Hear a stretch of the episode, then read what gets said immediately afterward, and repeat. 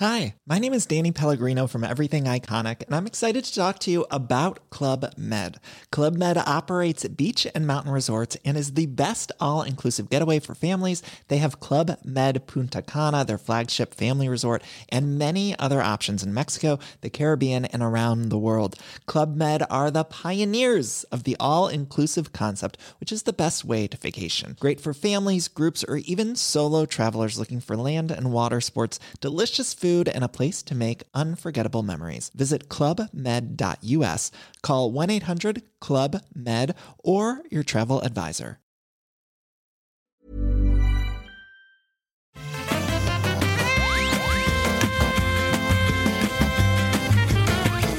Bonjour à tous et bienvenue dans le rendez-vous jeu. Je suis Patrick Béja et je parle très doucement parce que mon fils, il dort juste dans la chambre d'à côté. oui, on est de retour en mode confinement. Enfin, confinement. En fait, c'est les vacances, mais c'est comme quand c'était en confinement, donc j'essaye de pas parler trop trop fort pour pas réveiller le petit. Mais on va quand même parler de plein de choses super intéressantes. Euh, on va parler d'un sujet controversé, Ubisoft et sa conférence Forward qui a eu lieu il y a moins de 24 heures au moment où nous enregistrons l'émission, mais euh, un peu moins de 48 heures au moment où vous l'entendez, puisque on va publier l'émission mardi à 16h, puisque on va parler également de Ghost of Tsushima, dont l'embargo se termine à ce moment, puisque nous avons la chance, Escarina et moi, comment ça va Escarina? T'es en forme? T'as la fibre? La, la meilleure, euh, oui, voilà, c'est ce que j'allais dire, la super forme, puisque bah, ça y est, je suis fibrée. Et donc, devine quelle est la première chose que j'ai fait après avoir, euh, avoir installé la fibre. Alors, ouais, déjà ça. Et puis, bah, bien sûr, j'ai précommandé chez Shadow. Ah d'accord, très très bien. Ok, bah tu auras ton shadow, tu pourras nous en parler quand tu l'auras reçu. Et donc je disais, En octobre. oh, oula, octobre, d'accord. Ah ouais, Très ouais, mauvaise ouais. Ils ont tout décalé encore. Ouais, ouais. Et encore, c'est l'offre la plus basse avec la 1080 en octobre. Sinon, euh, si tu veux prendre les forfaits au-dessus, c'est 2021, sans précision. après les, les prochaines consoles. Et donc, je disais, nous recevons euh, Escarina et moi, cette voix douce et suave que vous avez entendue, celle de Benoît Exerve-Régnier. Comment ça va, Benoît? Ah, ça va, je pensais que tu parlais de Maïté, j'étais là, c'est sympa et tout. non, c'est pour moi. Bah, Bah, merci beaucoup. Je me sens, je me sens très, très flatté. Ça va super, je te remercie. Bon, c'est bien. Et donc, euh, comme je le disais, cette longue, longue, longue phrase qui ne, s'en- qui ne se termine pas, euh, tu as essayé euh, Ghost of Tsushima et donc tu vas pouvoir nous en parler dans l'émission. J'ai très, très hâte d'entendre ce que tu en as pensé. Euh, Eh ben, avec plaisir. hein. Qu'est-ce que tu disais, Maïté? La chance J'ai Ouais. trop hâte euh, aussi de- d'entendre ce que tu as à nous dire sur le jeu.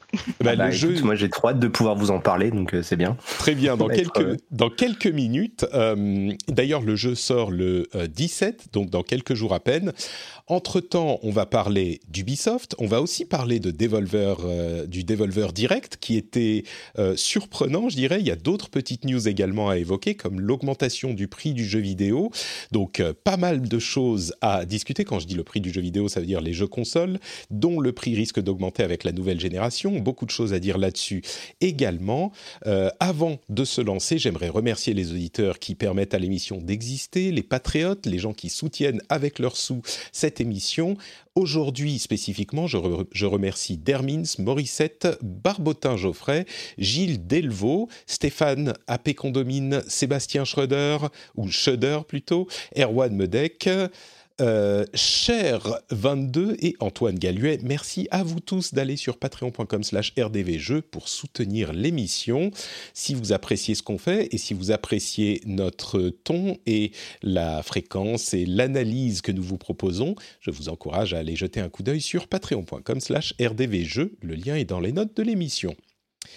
Alors on parlait de Ghost of Tsushima il y a un instant. Tu as également, euh, Benoît, essayé Assassin's Creed Valhalla, dont nous nous serions fait un plaisir de parler en long, en large et en travers pendant cet épisode, je crois, s'il n'y avait pas eu un petit hic euh, hier pendant la conférence Ubisoft Forward. Alors ça ne veut pas dire qu'on va pas en parler, on va peut-être en dire euh, quelques mots, mais j'aimerais, avant de euh, parler des jeux qui ont été annoncés, dire encore une fois quelques mots sur les problèmes de harcèlement sexuel et les scandales qui ont éclaté ces dernières semaines dans l'industrie du jeu vidéo en général et chez Ubisoft en particulier.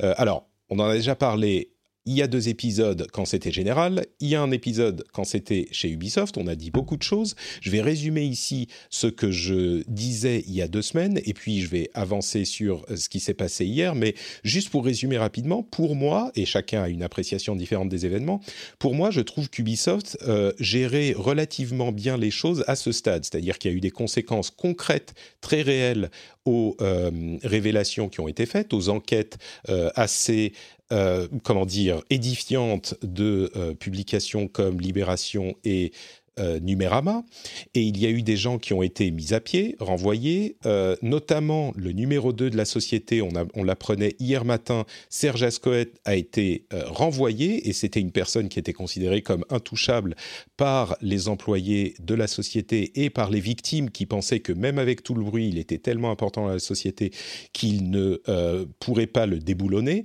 alors il y a eu des, des allers-retours là-dedans dans les rumeurs, mais de fait, il a été euh, renvoyés. Il y a eu aussi des gens chez Ubisoft au Canada, chez les relations, euh, chez les, ressources humaines, qui avaient menacé de démissionner si les ressources humaines n'étaient pas euh, n'était pas exonéré dans les affaires, alors qu'on a, a appris que les ressources humaines protégeaient en fait les euh, coupables de, harcèlement sexuel et euh, faisaient plus ou moins oublier et taire les victimes. Euh, et la réponse de la direction a été de démettre de ses fonctions Cécile Cornet, qui est la responsable ressources humaines monde. et donc, pour moi, en tout cas, la manière dont je l'interprète, c'est que c'est un message relativement clair aux ressources humaines également, leur disant qu'ils ont fauté et qu'ils n'ont pas géré les choses comme ils, dû, comme ils auraient dû. Alors, est-ce que Yves Guillemot, le président de la société, le CEO de la société, était au courant, pas au courant, responsable, pas responsable On pourrait en débattre pendant longtemps. Euh, bah. Euh, c'est assez factuel, je veux dire, si on s'appuie sur les, différents témoignages qu'on a lus, euh, que ce soit chez Numérama ou justement l'article de Libération du, euh, du 10 de vendredi, euh, il est clair qu'il était au courant, puisqu'il a même une citation qui lui est attribuée où il expliquait qu'il était OK avec la toxicité de ses managers à condition que le résultat soit supérieur à leur toxicité. Mmh D'accord. Mais non, là, là, pour le coup, je t'avoue que moi, je suis pas trop pour. Euh, enfin, je, suis, relativement sûr sur le fait qu'il était au courant de tout ça, surtout avec mhm. des gens comme Serge Escouette qui sont. Euh, enfin, c'était des piliers de Ubisoft. Tu l'as dit, ils étaient là depuis plus de 20 ans.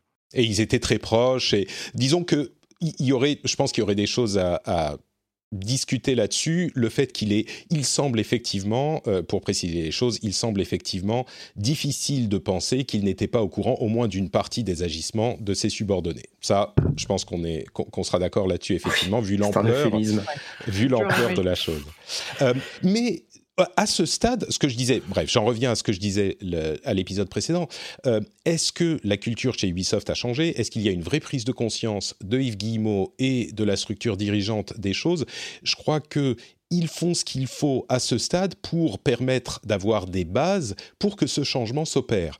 Est-ce que ce changement va s'opérer dans les mois et les années à venir? Bah, On ne sait pas encore. Il est difficile d'en juger maintenant. Est-ce que c'est des promesses vides? On ne sait pas. Est-ce que c'est des promesses qui vont se réaliser et que effectivement la culture d'entreprise va changer?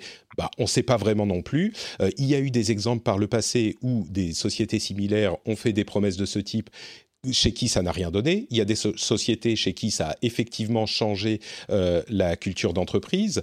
Euh, après des, des, rapports euh, tout aussi édifiants, on pense à Rockstar pour le crunch, on pense à Riot pour le harcèlement sexuel, et aujourd'hui les mêmes euh, enquêtes des mêmes journalistes révèlent que effectivement les choses semblent avoir changé dans le bon sens. Donc est-ce que ça va être la même chose chez Ubisoft? On ne sait pas. Euh, mais pour moi, il y a eu des actions concrètes. Les, accusations ne sont pas restées complètement lettres mortes. Euh, ça aurait été difficile, mais bon.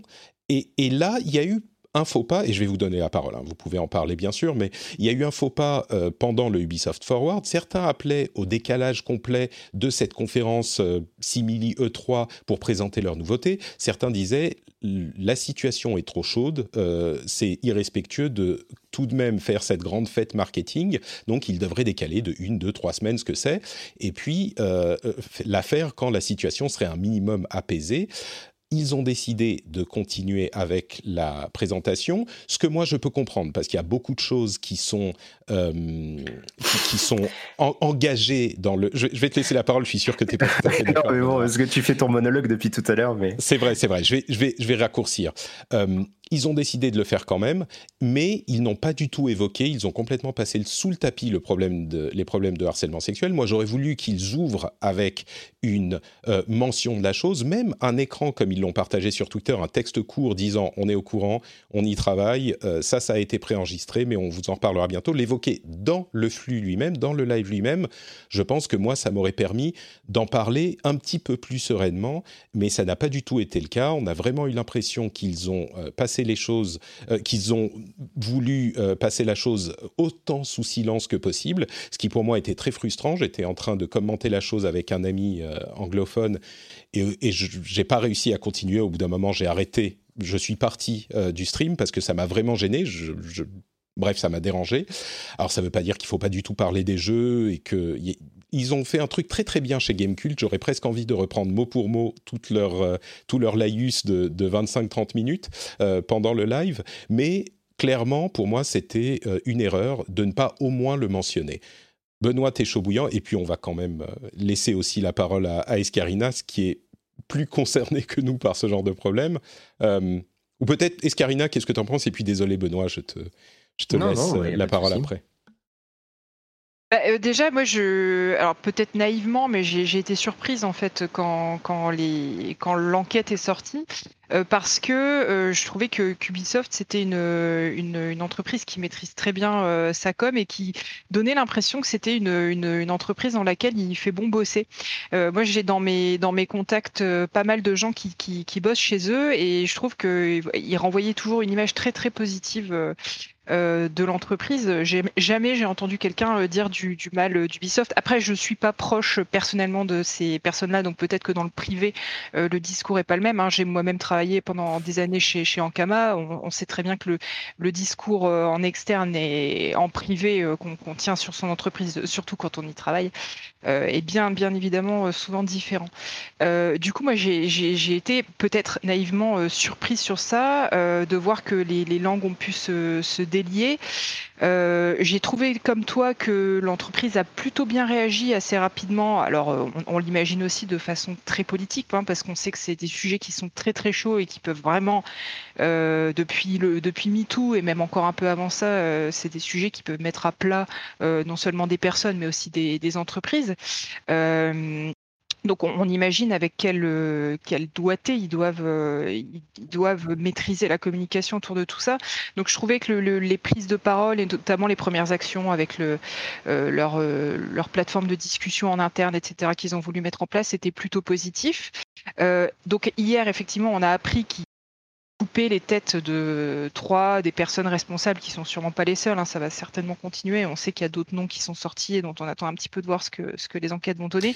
Euh, entre parenthèses, à ce stade, euh, juste pour préciser pour les gens qui n'ont pas suivi, à ce stade, il y a cinq personnes qui ont été soit renvoyées, soit mises à pied. Tommy François, vice-président éditorial Creative Services, Maxime Bellan, vice-président éditorial, Yanis Mala, manager des studios canadiens, Serge Ascoët, chief creative officer et numéro 2 de la boîte, et Cécile Cornet, qui elle reste dans la boîte, mais euh, était responsable RH Monde, qui a été démise de ses fonctions.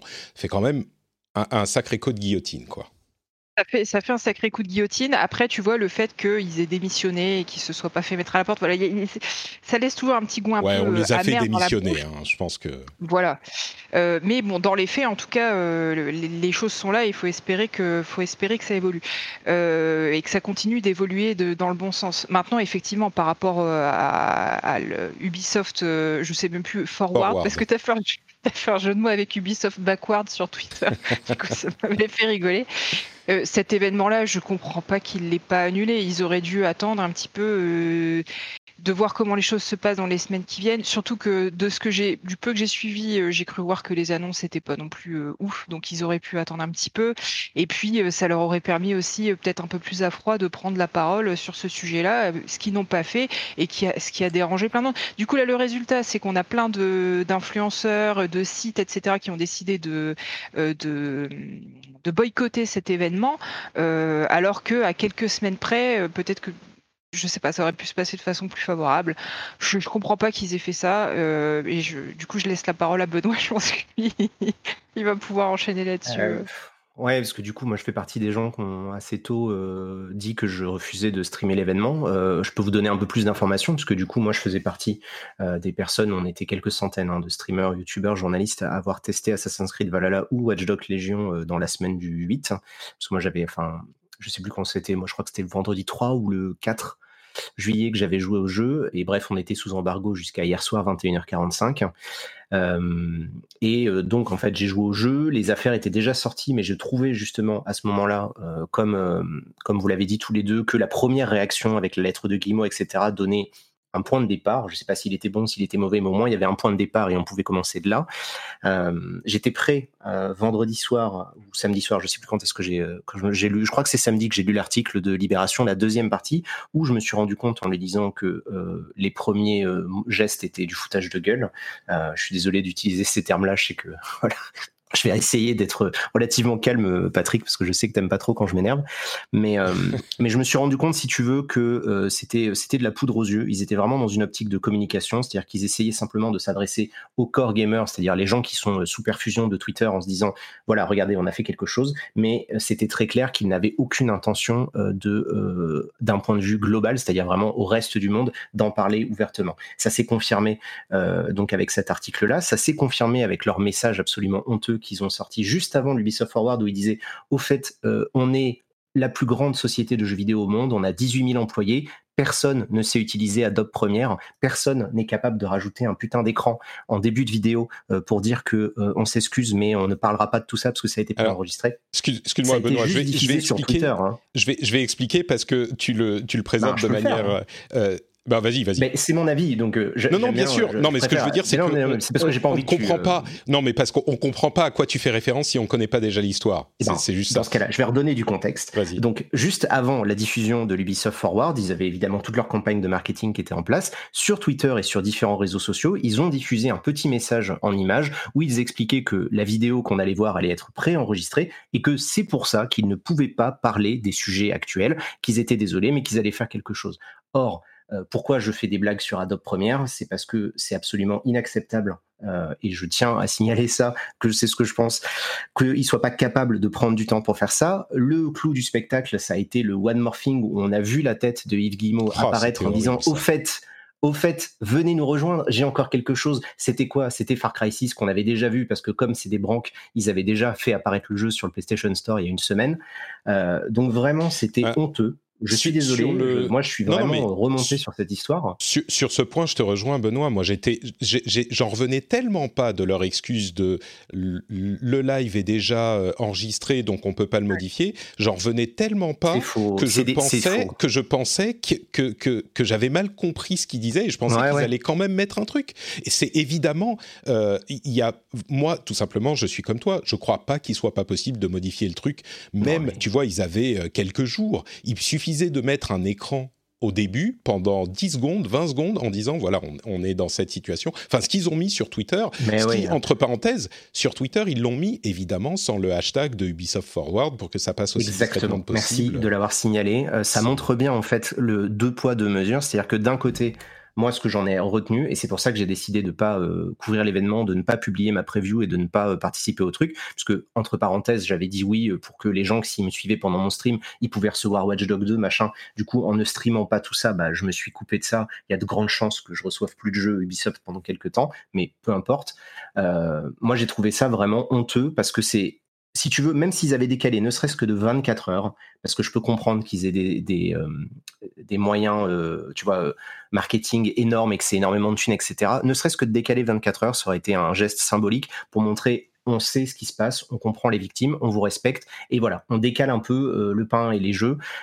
et en fait, c'est l'inverse. C'est-à-dire que là, ils nous ont juste montré quoi? En plus, vraiment, la conférence, je suis désolé, mais c'était c'était vraiment inutile au possible. Ils nous ont montré Assassin's Creed, qui au passage est un jeu absolument inintéressant. Far Cry 6, qui sera encore une fois la même chose que ce qu'on a déjà vu. Et ils ont parlé de leur Battle Royale, qui était déjà dispo depuis quelques jours. Aucune information euh, sur Beyond Good and Evil 2, aucune information sur Gods and Monsters, bref, tout ce qui pourrait éventuellement intéresser les gens. On savait rien. Alors, c'est prévu qu'ils fassent un autre Ubisoft Forward. Ça, je sais pas si c'est une information qui est publique, donc dans le doute, euh, voilà, je vous le dis, il y aura d'autres Ubisoft Forward tout au long de l'été, mais parce qu'ils ont un calendrier qui est tellement serré. Je sais pas si vous vous souvenez, hein, en début d'année, ils avaient décalé Watch Dogs Legion euh, et la sortie de je sais plus quel autre jeu pour justement Gods and Monsters pour euh, prendre un peu plus de temps, etc. Au final, ils se retrouvent en, novembre face à Cyberpunk et ils doivent sortir tous leurs jeux dans un mouchoir de poche, puisqu'on va avoir Watch Dogs, Assassin's Creed et Far Cry qui sortent entre octobre, novembre et février. Voilà, ils vont pas avoir un début, un, fin d'année fiscale qui va être assez compliqué et euh, voilà, je, leur souhaite pas du mal si tu veux, mais je trouve que cette gestion de, crise a été vraiment honteuse. Euh, et, je suis assez content de voir que euh, après les différents tweets que j'ai pu faire ou d'autres personnes, il y a d'autres streamers qui aient pris la parole. Il y a Mister MV qui a, dit qu'il allait pas streamer le truc. C'est quand même pas rien parce que c'est quand même un des plus gros streamers en France. Gamecult qui a décidé à la dernière minute d'annuler sa couverture du truc. J'ai trouvé ça super. Et, et, voilà, parce que vraiment, je me suis exprimé pas mal sur les réseaux sociaux hein, ces derniers jours euh, sur ce sujet-là.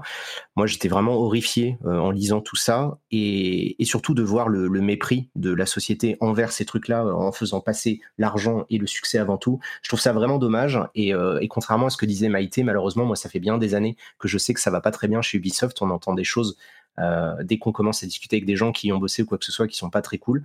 Euh, par contre, un truc qui est vrai, c'est que voilà, il y a cette culture d'entreprise, hein, avec le fameux Believe avec un Y, où euh, il y a une sorte de presque de culte de personnalité de, de Yves Guillemot. J'ai pu le constater de moi-même de, pas mal d'employés. Et c'est vrai qu'ils voilà, ils essayent de donner cette image qui est très positive. Dans les faits, c'est pas si rose, on pouvait s'en douter, mais à ce point-là, j'avoue que moi, je suis tombé sur le cul. Et, et je pense, que tout le monde. Hein, ah ouais. J'avoue que à ce point-là. Je suis désolé hein, parce que je sais que je parle beaucoup là, mais ça m'a, ça m'a vraiment. Euh, écoute, euh, tu es là pour pour parler, c'est très bien. Je pense que. Euh, Escarina, tu voulais ajouter quelque chose?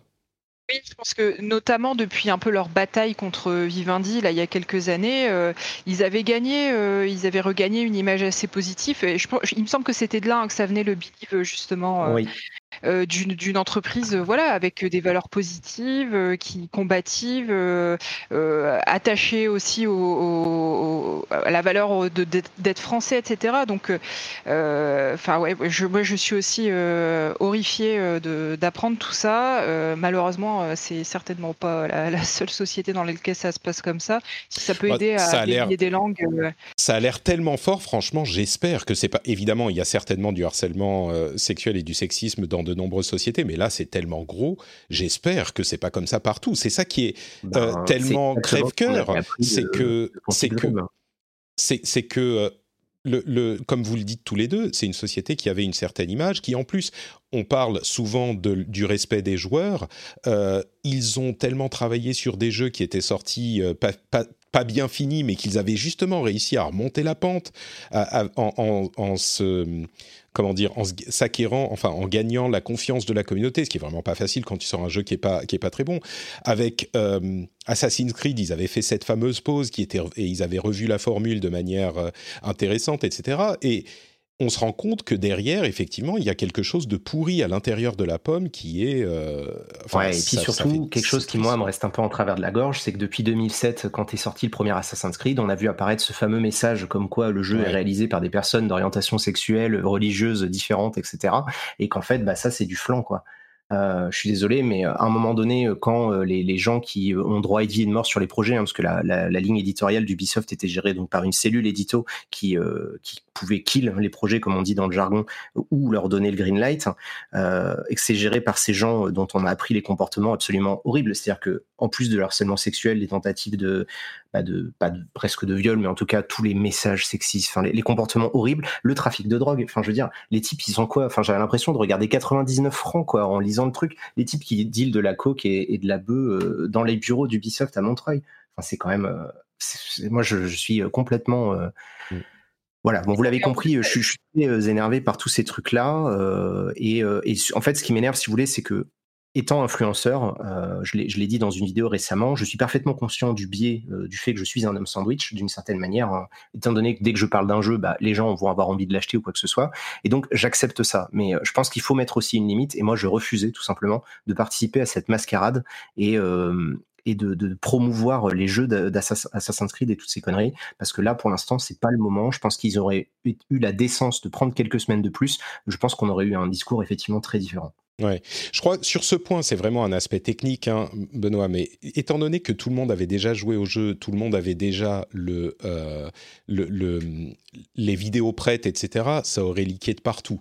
Tu vois, sur Assassin's Creed, sur peut-être qu'on s'en fout. T'as raison. peut-être qu'on s'en fout. mais euh, je comprends que c'est aussi euh, une question qui s'est posée. Quoi. Est-ce, est-ce que tu voulais ajouter quelque chose Oui, je, voulais aussi rajouter juste que c'était pas juste à l'échelle de la France, mais que c'est à l'échelle internationale. Donc, euh, en plus de ça, c'est une, culture euh, toxique euh, qui, qui, qui, est, j'espère pouvoir parler au passé, était entretenue à l'échelle pas que de la France, mais aussi au Canada. Et très certainement, il y a d'autres choses aussi dans les autres antennes qu'on ne sait pas encore. Quoi. Mais, mais c'est ça qui est, qui est horriblement décevant, en plus, dans le fait qu'il n'ait sinon décalé le, le Ubisoft Forward, au moins mis un message au début. C'est que je suis à peu près certain qu'on en a tellement entendu parler en France, parce qu'on a bien sûr le pays un affect particulier avec la société qui est, qui est, française. Euh, et donc, nous, on en a beaucoup, beaucoup entendu parler.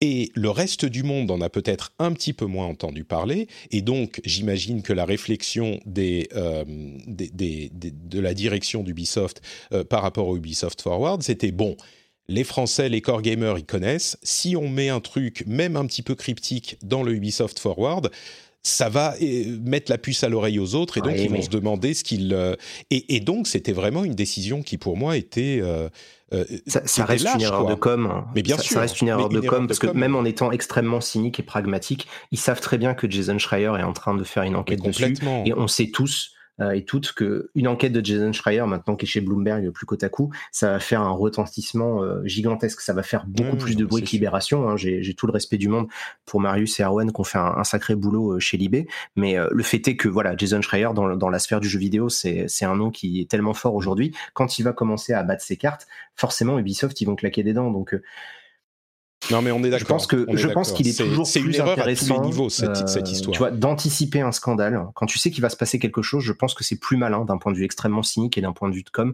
C'est quand même de toute façon mieux d'anticiper euh, les dégâts pour faire du damage control euh, par anticipation plutôt que de le faire après coup. Hmm. Et, euh, et, je trouve ça fou qu'une boîte de cette ampleur ne fasse pas ce genre de choses là. Quoi. Ouais, ouais. Non, mais on est d'accord. Moi, ça m'a immédiatement évoqué le, le, Enfin, c'est vraiment une question de gestion de crise et on a eu il y a pas si longtemps une crise avec Blizzard et le, le scandale de Blitzchung Imaginez, alors déjà c'était pas glorieux, mais imaginez si euh, Blizzard avait niveau, ouvert, hein. bien sûr, mais euh, mm, mm. si Blizzard avait ouvert la BlizzCon sans l'évoquer, genre ah non non pas de problème, nous on n'en parle pas, il y a rien qui se passe. Alors c'était pas les mêmes conditions, etc. Mais Enfin, je sais pas, c'est la moindre des choses. Enfin bon, bref, bon, on en a évidemment. Surtout qu'en plus, enfin, tu vois, le message de J.Allen Brack, il était assez vide de sens, mais c'était quand même, il était quand même là. C'est-à-dire que symboliquement, il a admis qu'ils ont fait des conneries et il voudrait faire mieux. Hein, et puis il a fait hmm. sa moue comme ça. Donc, mais c'était au moins, euh, bah c'est ça, c'est-à-dire juste reconnaître qu'il y a une merde qui se passe en cours, quoi. Si, si euh, là, ils avaient mis un message, ou même si euh, Yves Guillemot était venu face caméra pour dire euh, deux minutes de discours, on aurait également pu dire que c'était vide de sens, vide de sens et que euh, c'est, tu vois, c'est des et complète. Mais au moins c'est là, c'est le, c'est le. Mais il y avait un moi, symbolique. bref. Ouais, ouais. Ouais, donc euh, donc voilà. Et en plus. Et en plus de tout ça, le, la conférence était effectivement, comme tu l'as évoqué, peut-être avec un petit peu plus de, de frustration, Benoît. Elle n'était pas hyper intéressante. Watch Dogs Légion, qui était euh, ce qu'on en attendait plus ou moins. Euh, pour toi, Assassin's Creed, juste en un mot, euh, tu dis c'est c'est la, même chose qu'avant, plus ou moins. Moi, j'en ai entendu. Ouais, bah ouais, ma, vidéo, c'était euh, on ah, prend les mêmes et on recommence. Excuse-moi, hein. excuse du coup, je vous pose la question à tous les deux. Vous voulez qu'on parle des jeux d'Ubisoft? Moi, ça me dérange pas. Euh, et si on n'en parle pas, ça me dérange pas non plus. Il y a plein d'endroits où les gens peuvent se, se renseigner dessus. Et, bah, moi, j'ai juste joué à Assassin's Creed, Watch Dogs, je m'en fous. Euh, et le Battle Royale, c'est pareil. Donc, j'ai rien à en dire, en fait. Mais peut-être que Mikey Non, pas pareil. Je suis pas, je suis pas une grande joueuse de leur titre, donc j'aurais pas grand-chose d'intéressant à dire de toute façon. Euh, bah écoutez, moi j'aurais quelques trucs à en dire, mais du coup ça me dérange pas de ne pas l'évoquer. On a fait notre petit passage sur, euh, encore une fois, j'espère que, que la prochaine fois qu'on en parlera, euh, ça sera de manière un petit peu plus, comment dire, pour montrer qu'il y a des choses qui se passent dans la société, mais... Mais bon, et donc Benoît, en plus, tu disais que Assassin's Creed Valhalla, c'est un petit peu la même chose oui, que oui, le bah, précédent, quoi C'est ça, c'est qu'en très résumé, donc tu parlais de la pause, euh, après Assassin's Creed Syndicate, ils avaient fait une pause parce que bah, la formule tournait en rond, ils ont, ils ont orienté leur série vers quelque chose de beaucoup plus action RPG, hein, c'était complètement copié euh, de, The Witcher 3. Euh, là, ce ils ont refait la même chose avec Assassin's Creed, donc Odyssey, qui était la version en Grèce, et là, Martine, cette fois-ci, elle va chez les Vikings, et, c'est encore une fois, pour la troisième fois, la même chose. La différence, parce qu'il y en a assez peu, c'est qu'on gagne plus des niveaux, ce qui était une aberration, ça n'avait pas vraiment de sens dans le système de jeu, ça allait un peu à l'encontre du vieux gameplay d'assassinat. Donc ça, c'est un peu plus sympathique. Euh, et on pourra gérer son camp. On peut également changer de genre à tout moment. En fait, il y a une option où on peut passer de Eivor euh, homme ou à Eivor femme. Ça change rien à l'histoire parce que de toute façon, elle est indigente dans les deux cas. Mais euh, elle est, tu peux passer de l'un à l'autre. Donc ça, c'est plutôt cool. Mmh. Mais voilà, après, en termes de, gameplay, euh, en termes de système de jeu et tout, c'est la même chose. L'interface est la même, la boussole est la même, les menus sont disposés de la même manière. Il y a les bruits quand tu gagnes les niveaux sont presque les mêmes. Euh, c'est toujours bourré de bugs. Et, euh, et c'est toujours des univers qui, je trouve, manquent beaucoup de cohérence. Euh, c'est-à-dire que on te sort du jeu. Tu vois, typiquement, je te donne juste un exemple. Tu dois faire une quête. Euh, la, démo, on faisait un, un, assaut d'un château fort. Ça a été présenté hier à l'Ubi Forward. Tu jettes tes dracars dans les murailles, ça explose de partout. Tu tues le châtelain. Bref, t'as gagné. Et ensuite, tu vas célébrer un mariage euh, d'un roi euh, saxon avec une reine viking pour unifier en fait cette région-là. Et, pendant le mariage, bon, il y a des mini-jeux un peu débiles avec un coup de il faut picoler le plus fort parce qu'on est des vikings, comme ça, tu vois. Donc euh, c'est déjà pas très malin. Mais à un moment, on doit aider notre aide de camp qui est bourré et qui est monté, on sait comment, en haut de l'église. Il faut le transporter en bas. Et ensuite, instantanément, alors qu'il est en plein coma éthylique, il y a un autre dialogue et euh, le, type est là, fringant, euh, comme s'il n'avait s'était rien passé. Et ça, en fait, des petits détails comme ça, il y en a tout le temps. ça fait partie des choses qui me déçoivent toujours après autant d'années, c'est que c'est des projets tellement ambitieux, les Assassin's Creed, il, manque cette espèce de liant, de, cohérence, euh, et, du coup j'ai du mal à rentrer dans leur jeu. Donc, euh, donc voilà, vu qu'on va parler après de Ghost of Tsushima, euh, forcément j'ai vu le jeu avec un, prisme encore plus négatif mmh. que si je n'avais pas joué à Tsushima entre les deux. D'accord. écoute, moi tout ce que tu me dis sur cet Assassin's Creed, c'est des trucs qui me plaisent beaucoup puisque je suis très fan de, j'étais très très fan de Odyssey, donc je pense que voilà, le, le, but n'est pas de dire euh, il faut boycotter Ubisoft à, ce stade en tout cas. Ah non, mais moi j'ai jamais dit ça. Hein. Non non bien sûr bien sûr, mais moi j'explique parce que à, mon initiative, euh, enfin, disons que j'ai la, comme euh, le, responsable de cette émission, j'ai la responsabilité éditoriale et on a quand même parlé beaucoup de la question de harcèlement sexuel. Encore une fois, ce qu'a dit, ce qu'ont dit Gotos et le père sur le, le, live de Gamecult était extrêmement bien dit. Et ce qu'ils disaient, c'est qu'ils vont faire leur news sur les jeux, ils vont faire leur truc. C'est juste qu'au moment du euh, live, bah, ils trouvaient ça pas approprié d'en parler de cette manière. Et l'idée n'est pas de boycotter Ubisoft. Je reprenais un petit peu leurs mots, tu vois. C'est pas à toi que je fais mmh. Mais euh, donc l'idée n'est pas ça. Moi, je vais certainement acheter Assassin's Creed Valhalla et y jouer. Et puis il y a énormément de gens qui ont bossé sur tous ces jeux, qui j'espère n'ont rien à voir avec toutes ces histoires de harcèlement sexuel et qui se retrouvent euh, libérés aujourd'hui autant que possible, tu vois, et qui veulent que leurs jeux euh, trouvent leur public, comme dans les histoires de crunch, comme on en entend parler à chaque fois. Euh, mais bon, bref, c'est tellement... Enfin bon, ok. Euh, on aura l'occasion dans, ah, ah, vraiment histoire de, de, de, mettre ça au clair. Moi, j'appelle pas les gens à pas acheter les jeux parce qu'effectivement, ça a aucun intérêt. avoir Enfin, je veux dire, on est dans une relation euh, purement pécuniaire. Donc, si vous donnez pas de l'argent à Ubisoft, ils vont prendre ça comme il faut qu'on fasse autre chose, mais ils vont pas comprendre ça comme il faut qu'on change notre culture d'entreprise. Euh, il y a, aucun moment, c'est possible. Je pense que ce dialogue fonctionne de cette manière-là. Par contre, là, c'était juste sur ce moment-là, sur ce temps fort euh, de la communication, c'était vraiment pas adapté. Mais si vous avez envie de jouer à, au 23e Assassin's Creed, ça, vous regarde. Moi, ça, c'est pas grave en fait. Je m'en fiche. J'ai juste pas aimé. Hein, c'est tout, quoi. Voilà. Ouais. Bon. ok. J'aurais quelques trucs à dire. Tu sais, avant, avant tout ça, j'aimais pas non plus les Assassin's Creed. Hein. Ça reste une série que j'ai toujours trouvée particulièrement surestimée et assez inintéressante dans sa globalité. Écoute, euh, je, comprends tout à fait. Il y a plein de gens qui pensent ça. Euh, moi, je suis, j'étais pas fan de Assassin's Creed non plus, mais Odyssey m'a complètement converti. Donc, euh, euh, bon, ok. Les autres choses, on en parlera certainement à un autre moment. parlons plutôt, plutôt de la conférence réussie de la veille euh, de la grande société internationale qui est Devolver euh, Digital, où ils ont fait donc leur Devolver Direct qui est... c'est marrant les Devolver Direct parce qu'ils se sont toujours placés, Devolver, en marge de l'E3 et avec un discours de anticonsumériste caricatural pour vendre leur jeu à eux en disant ce que disent tous les gamers euh, un petit peu énervés, mais de manière euh, forcément ironique, puisque eux aussi ils veulent vendre des jeux. Et dans les premiers Devolver Direct qui datent d'il y a plusieurs années, moi j'étais, je trouvais ça euh, très surfait et très irritant en fait. Et je ne sais pas pourquoi, ces dernières années, ces deux, trois dernières années, j'ai trouvé que ça fonctionnait très, très bien. Et ce, cette année encore, donc je l'ai approché avec euh, curiosité. Et cette année encore, j'ai trouvé que c'était plutôt bien fait. D'une part, c'est incroyablement bien joué, c'est incroyablement bien écrit. Et puis, il y a eu en plus cette fois-ci des petites euh, pilules incroyables comme euh, l'apparition, les guest starring de Shuei Yoshida qui est en charge des, des indés chez Sony désormais, de Phil Spencer euh, qui a parlé de Carrion, euh, Shuei Yoshida parlait de Fall Guys, Sonic Fox était même là, pour ceux qui connaissent, Jeff Keighley, enfin c'est, c'est, c'est un festival qui, qui en fait beaucoup, mais qui était quand même assez drôle et assez réussi, j'ai trouvé. Alors les jeux, je peux vous demander ce que vous avez retenu, mais c'est presque pas le plus important. Euh, et ils ont conclu avec une sorte de démo qui est le Devolver Land Expo, qui est une démo jouable, même pas une démo, un produit marketing jouable où on se balade. On peut le télécharger sur Steam gratuitement. On se balade dans Devolverland où il y a plusieurs attractions sur les jeux qui, ont été annoncés ou euh, détaillés dans le Devolver Direct. C'est le comble du marketing, pris avec énormément de recul et d'humour. Euh, désormais, je trouve que ça fonctionne. Je ne sais pas si c'est moi qui ai changé ou eux qui, qui sont euh, plus doués depuis quelques années, mais moi, je trouve que ça a très bien fonctionné. Je sais pas si vous l'avez regardé, le Devolver Direct. Je n'ai pas regardé, j'ai regardé que les, que les news qui en ressortaient pour voir un petit peu ce qui avait été euh, annoncé.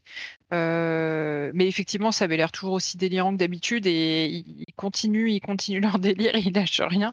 Et plus ça va, mieux c'est fait. Donc, euh, mm. donc pourquoi pas. moi, ça me ça me parle pas trop. en général, en plus, les jeux qui, qui présentent, c'est pas forcément toujours ma cam. Mais, euh, mais en l'occurrence, je trouve que c'est bien qu'ils fassent un peu figure d'outsider et qu'ils euh, nous sortent un peu de nos habitudes. Euh, ça, ça, ça, nous secoue un petit peu, c'est pas plus mal. quoi. Ouais, ces figures d'outsider quand même très... comment dire C'est très habile ce qu'ils font parce qu'ils parlent aux, aux, anti-marketeux de manière très marketing. et c'est très très bien foutu, ils ont leur ton à eux. Bon, j'ai l'impression, Benoît, que tu ne l'as pas vu non plus euh, non, j'avais pas du tout la tête à ça. C'était euh, c'était samedi soir et euh, j'avais tout sauf envie de, de faire du jeu vidéo. Je pense que jusqu'à il y a encore euh, jusqu'à ma nuit d'hier soir et mon réveil ce matin, je pense que j'avais envie de changer de métier. Euh, donc, et qu'est-ce qui t'a fait changer d'avis du coup? T'as digéré le truc bah, rien, c'est juste que non non c'est pas ça, c'est juste que ben voilà faut quand même continuer et, euh, et j'ai reçu plein de messages euh, quand même assez positifs. Ce qui, ce qui m'a dégoûté, c'est je suis désolé de revenir là-dessus, c'est de voir le silence absolument assourdissant pour reprendre l'expression de tous mes confrères influenceurs qui mmh je vais essayer de dire ça poliment, qui préfèrent ne pas ouvrir euh, leur gueule euh, et faire comme si de rien n'était et qui donc euh, ben, participent à toute cette mascarade. Donc voilà, samedi soir et dimanche, j'ai passé un très mauvais week-end et je t'avoue que les, les, blagues de Devolver, je trouve ça drôle en général, mais ça m'intéressait pas trop. Pour parler des jeux, Fall Guy, c'est un jeu que j'attends depuis très longtemps et je suis vraiment très curieux de pouvoir l'essayer. je l'avais essayé rapidement à la Gamescom et ça a l'air vraiment délirant. Ça a l'air d'être un mix improbable entre un tu vois, une espèce de Mario Party transformé en Battle Royale avec euh, Interville euh, juste derrière. Enfin, c'est complètement euh, terrible. Carrion, j'avais essayé la démo. je suis pas méga fan, mais c'est pas inintéressant. Et il y a l'autre jeu qu'ils ont présenté dont le nom m'échappe, qui s'appelle Oja, je crois, un truc comme ça. Est-ce que tu avais noté les noms Oui, oui, oui. non, Clija, Clia. Oh là là, je l'ai Clia, ouais. Clija, ouais. Mhm. Ouais, qui avait l'air vraiment euh, très joli. Ça me parle beaucoup ce, style de pixel art. Donc ça, ça fait partie des trucs que j'ai noté dans mon petit carnet parce que bah parce que ça me plaît, euh, ça me plaît beaucoup. Donc j'attends, j'attends de voir ce que c'est quoi. Euh, Carrion disponible le 23 juillet sur Xbox et PC et sur Switch et sur Xbox et PC il est sur Game Pass donc euh, tout le monde l'aura. 23 juillet c'est dans une dizaine de jours à peine. Fall Guys c'est le 4 août sur PlayStation 4 et Steam et Klija qui est un c'est des graphismes un petit peu moi ça m'a fait penser à Sword and Sorcery des Super Brothers. Ouais exactement. Euh, et c'est disponible sur Switch et Steam et c'est alors un platformer en graphisme comme on, en parlait, euh, un petit peu violent, euh, assez intéressant au niveau graphique et qui est déjà disponible. Donc euh, tu peux aller le télécharger tout de suite. voilà, il y avait quelques autres trucs présentés, mais je crois que Oui. Ils, ont, quand même fait une vanne que j'ai vu repasser. Euh, il y a Zoug, euh, Daniel Aman, là, que t'invites de temps en temps dans Pixel, qui l'avait repartagé, où il se tape des barres sur le fait qu'aujourd'hui, le jeu vidéo, c'est uniquement la campagne marketing et le plus jeu en lui-même, que c'était devenu un accessoire. Et je trouvais ça terriblement drôle parce que c'est extrêmement cynique, mais je trouve ça tellement vrai euh, pour pas mal de monde que, que voilà. Si jamais vous avez pas vu la conf, en fait, ils font une blague sur le fait que aujourd'hui, la plupart des joueurs, nous, hein, les, les core gamers sur Twitter et tout ça, on est plus intéressés par les trailers, les annonces, les leaks et les rumeurs que le jeu en lui-même Je trouvais ça délicieusement ironique et drôle. Ouais, c'est marrant parce que vu qu'ils vendent des jeux, c'est évidemment euh, particulier, mais euh, bon, moi, je, comme tu le sais, je souscris pas exactement à ce type de, de, de, discours. Je trouve que les jeux sont quand même le cœur du truc, même si évidemment l'aspect marketing est hyper important et c'est une fête aussi. En fait, moi, j'ai une vision, je crois, plus positive de tout cet aspect marketing euh, quand c'est bien fait. Mais euh... Escarida, tu voulais ajouter quelque chose pour, euh, pour, qu'on, pour nous faire conclure cette partie? Oui, non, c'est juste par rapport à Shadow Warrior. Euh, moi, c'est une licence que je connais pas du tout. Quand j'ai découvert le trailer, j'étais un peu étonnée. Je m'attendais pas à ça, mais ça, a l'air complètement euh, délirant, mais ce qui, est sympa, c'est que j'ai l'impression qu'on a ces jeux comme ça qui ressurgissent euh, euh, peut-être grâce à Doom, tu vois, grâce à Doom Eternal, je me dis peut-être qu'on a, ils ont relancé la mode du, du, complètement décomplexé, même si on est dans un truc beaucoup plus euh, on va dire euh, euh, kitsch que enfin encore plus kitsch si c'est possible que, que, Doom. Et puis juste après il y a eu j'ai vu le trailer du prochain Serious Sam et ça m'a vraiment fait penser à, tout ça même si c'est pas tout à fait le même délire. Mais je trouve que c'est sympa qu'on ait ce, genre de jeu qui se prennent un peu moins au sérieux qui, qui reviennent où tu tu débranches ton cerveau euh, et tu, tires partout. Euh, moi, c'est pas forcément mon, délire, hein, mais, mais ça m'a fait plaisir de le voir quand même parce que ça me, ça me fait un peu euh, ressortir de la nostalgie. ouais, des, vieux shooters de l'époque. Shadow leur, leur, ligne de, fabrique hein, à Devolver, les jeux comme ça, depuis Hotline Miami, ils s'accrochent vachement à ce délire. voilà, très sanguinolent, très violent, ultra violent même, mais, mais fun et on, on assume quoi. Euh, Shadow Warrior, pour ceux qui connaissent pas, c'est une licence qui était une ancienne licence euh, de, shooter des tout premiers moments, que moi je connaissais pas non plus, que je suis allé euh, explorer au moment où j'ai vu le teaser du 3. Et ce qui est intéressant, c'est qu'on a énormément de mobilité, on est en FPS, et on a aussi une épée, donc c'est de la mêlée et du flingue. Le problème, c'est que le, le, gunplay, le gun feel est hyper hyper mauvais. moi, j'ai pas dû, je suis allé essayer le 2 en fait, et j'ai trouvé ça vraiment très mauvais au niveau du feeling des armes, euh, des armes à feu. Et donc pour un FPS, euh, c'est compliqué, mais peut-être que le 3 sera un petit peu plus, euh, comment dire, un petit peu plus réussi à ce niveau. Donc, en tout cas, c'est une licence que je connaissais pas et sur laquelle j'ai un œil maintenant. Donc bon, voilà, voilà. Euh, bah écoutez, on va faire une toute petite pause pour vous parler de Patreon. Patreon, c'est le moyen pour vous de soutenir l'émission. Euh, vous pouvez, si vous le souhaitez, envoyer quelques sous à l'émission, euh, si vous appréciez ce qu'on dit, si vous appréciez ce qu'on fait, si vous appréciez la manière dont on le fait, la manière dont on vous résume les infos pour que vous ayez tout ça dans votre lecteur de podcast toutes les deux semaines très facilement et que vous puissiez vous euh, préoccuper de rien d'autre et être tout de même au courant de toute l'actu du jeu vidéo, euh, eh ben vous pouvez aller sur patreon.com slash rdvjeux et euh, bah, décider que vous allez donner un dollar, deux dollars par épisode, quelque chose comme ça. Et euh, si vous le faites, vous avez en plus droit, en plus à la satisfaction incroyable de soutenir l'émission, vous avez en plus droit à des petits bonus bien sympathiques que je vous engage à aller regarder sur le site. Bonus comme par exemple le fait de ne pas avoir les pubs dans l'émission, de ne même pas avoir cette partie promo au milieu. Donc euh, en tant que patriote privilégié, vous n'avez pas à m'entendre répéter que vous pourriez être patriote privilégié. Euh, et puis il y a plein d'autres petits bonus. Et en plus, surtout, c'est le fait de soutenir l'émission, hein, vraiment. Euh, vous savez qu'on est euh, une, entreprise qui fonctionne avec essentiellement les revenus des patriotes. Et ça nous permet de ne pas être dépendant et de justement pouvoir dire absolument ce qu'on veut sur qui on veut. Donc j'espère que c'est une chose qui vous parle. Et, et si vous appréciez ce ton, cette indépendance et puis notre euh, régularité, je vous encourage à aller sur patreon.com slash rdvjeux. Le lien est dans les notes de l'émission. Hey everyone, I've been on the go recently. Phoenix, Kansas City, Chicago. If you're like me and have a home but aren't always at home, you have an Airbnb.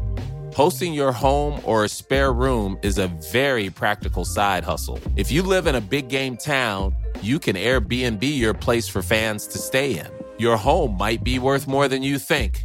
Find out how much at airbnb.com/slash boast. Hi, this is Bachelor Clues from Game of Roses, of course, and I want to talk about Club Med.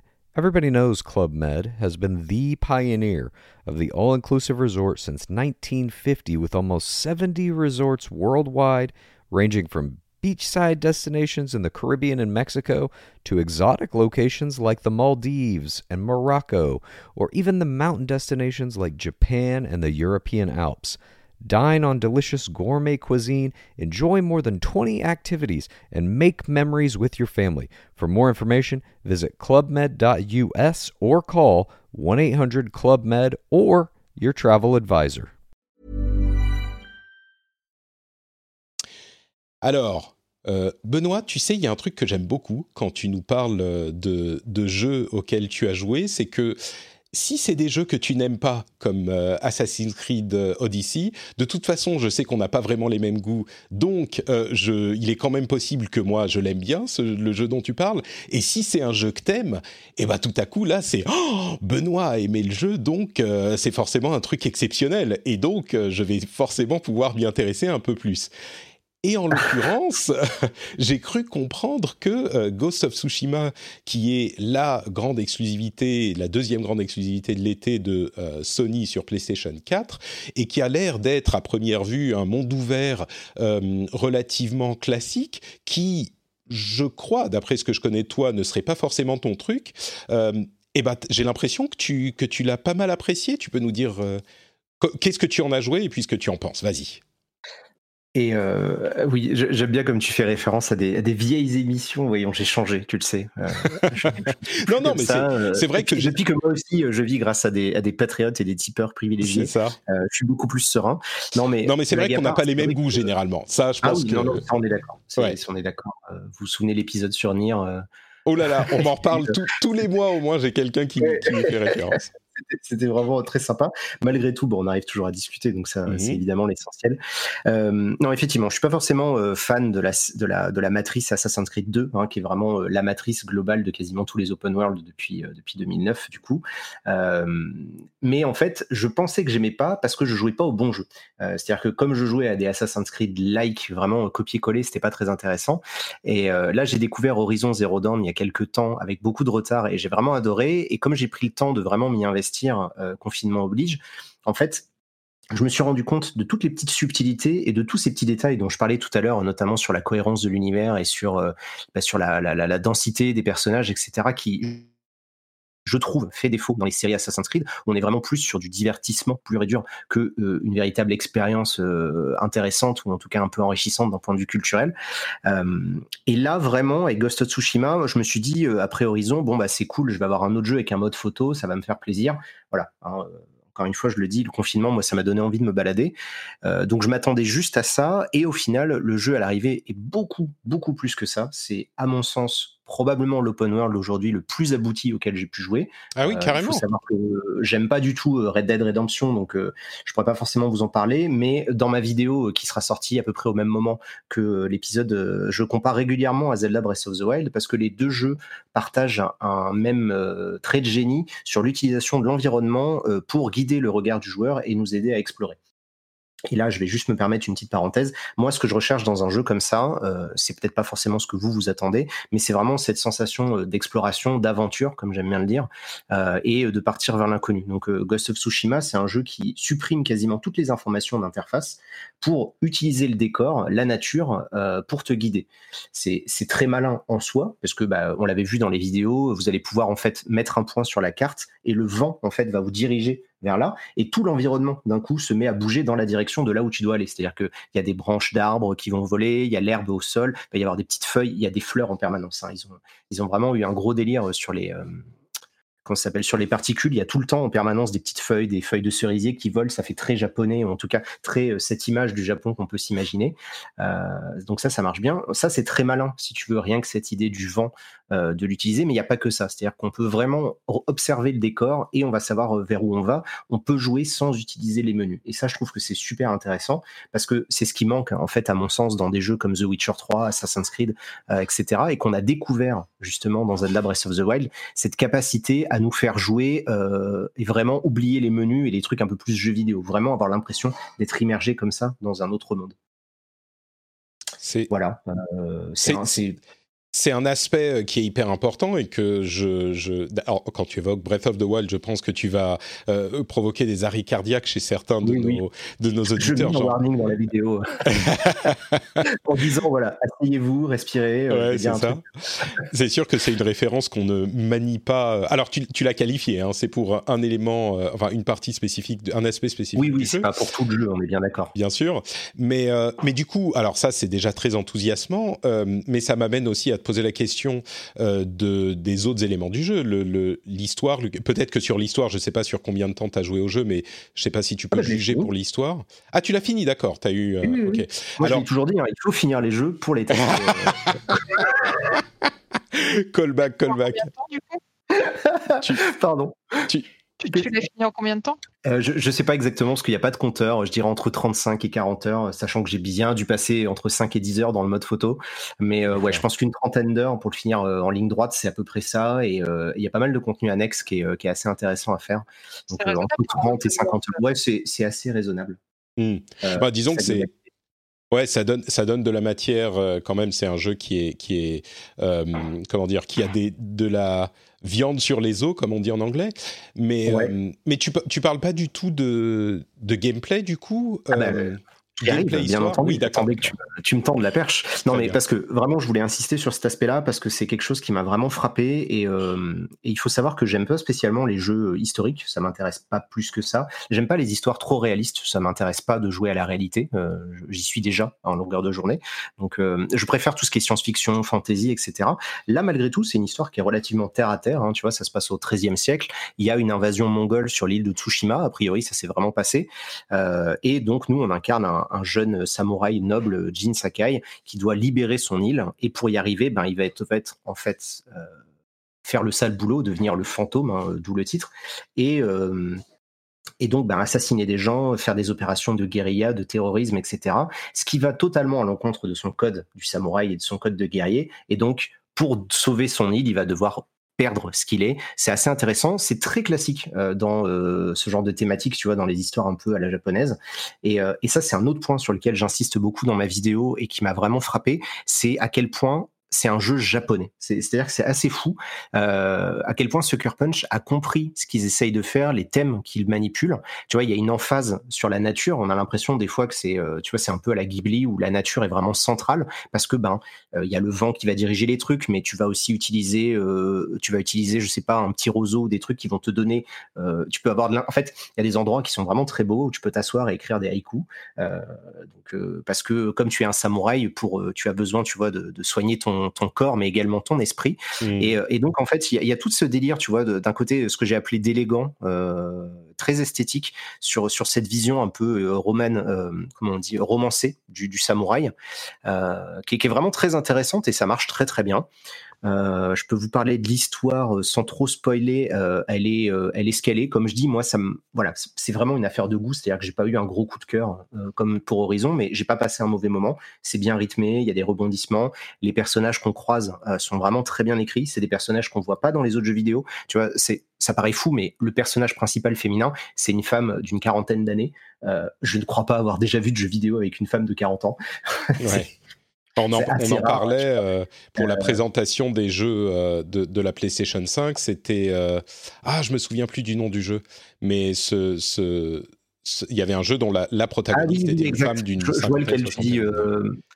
Pragmata? Non, je sais plus non, le nom. Non, non. Mais je vois, très bien ce que tu veux dire. Mais ouais. Et effectivement, ça m'avait choqué à ce moment aussi. Ouais. Bref. Voilà, donc il y a ça. Donc on croise des personnages assez originaux, très euh, justement euh, japonais, parce que bon, leur inspiration principale, ils s'en cachent pas, euh, c'est Akira Kurosawa, donc les sept samouraïs, Yojimbo, tout ce cinéma-là. Tu peux jouer d'ailleurs en noir et blanc tout au long du jeu. As un mode. Ça fonctionne ça?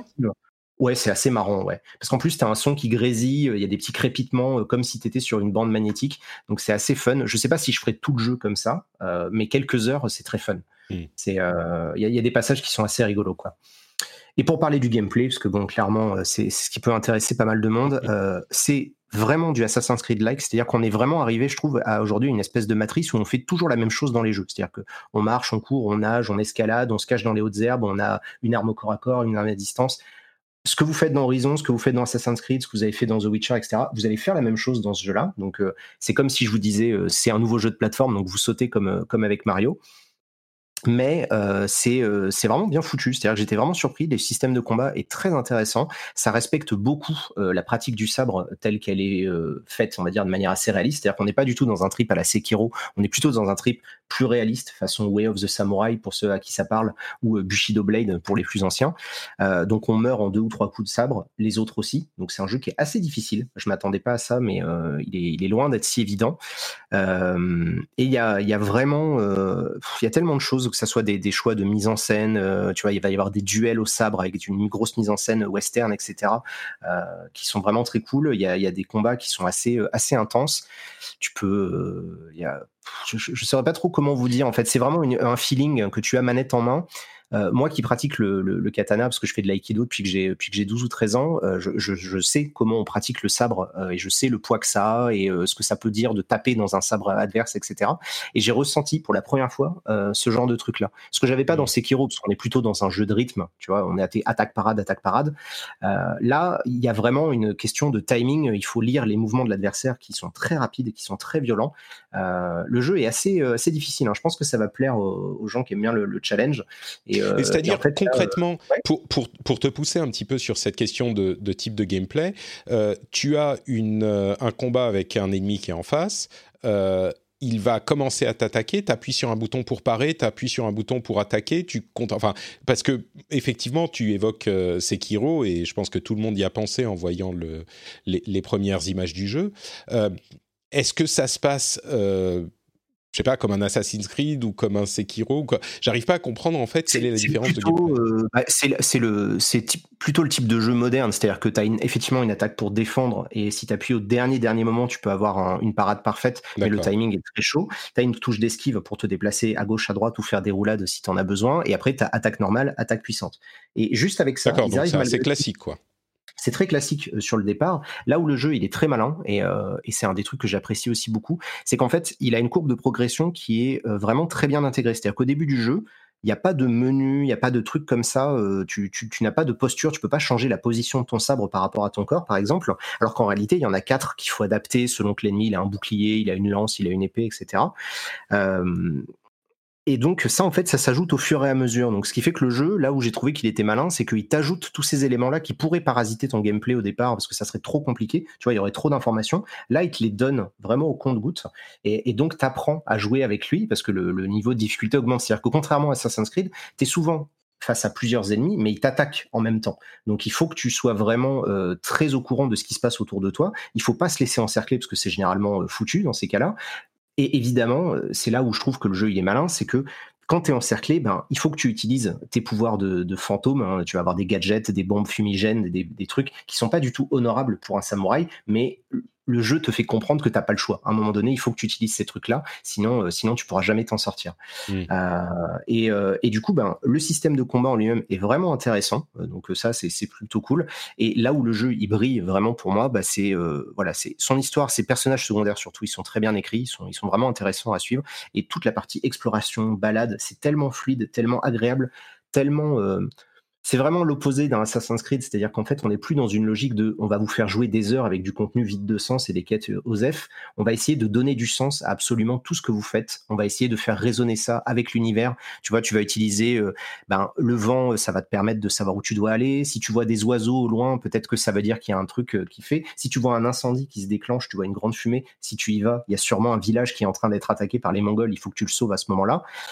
bref, tu peux vraiment te passer des menus dans ce jeu et c'est tellement agréable. J'ai passé vraiment un très bon moment à juste courir, parce qu'en plus, bon, esthétiquement, je pense que vous avez vu des images, euh, il y a vraiment un parti pris d'être à la fois très réaliste, mais avec des couleurs très très marquées. Ils se sont fait ultra plaisir hein, sur la, topographie de l'île. Il y a des forêts avec des, des feuilles qui sont uniquement jaunes, d'autres rouges, d'autres vertes, d'autres oh, roses. C'est magnifique. Tu, ça vraiment. Franchement, je suis tellement heureux que le jeu arrive dans deux ou trois jours. Euh, en plus, je serai en vacances. Bon, il y aura quand même le petit qui va courir partout, mais on va essayer de se débrouiller. En plus, il a, il, commence à être propre, donc euh, il a plus les couches. J'espère que d'ici deux trois jours, ça va mieux se passer. Mais bref, tout ce dont tu me parles, c'est tellement. En plus, moi qui suis euh, particulièrement fan du Japon, c'est fou. J'en ai, des, étoiles dans les yeux là à t'écouter, Benoît. Ah bah, Vraiment, ma conclusion, c'est ça. C'est-à-dire que moi, je m'attendais vraiment à un, bon trip, tu vois, une espèce de énième jeu où j'aurais un mode photo et je me ferais plaisir parce que j'adore les modes photo. Et au final, je me retrouve avec sûrement le mode ouvert aujourd'hui que je trouve le plus abouti. Le seul défaut que je lui trouve, c'est de ne pas être une histoire que j'aime bien. C'est-à-dire que mmh. bah, je suis moins sensible, tu vois, d'un point de vue très subjectif à cette histoire-là. Si ça avait été une histoire de science-fiction, euh, je serais, je serais en train de sauter partout et de vous en parler à longueur de journée. Mmh. Mais, euh, mais c'est un jeu sur lequel je crois, j'ai pas de reproche à lui faire, tu vois.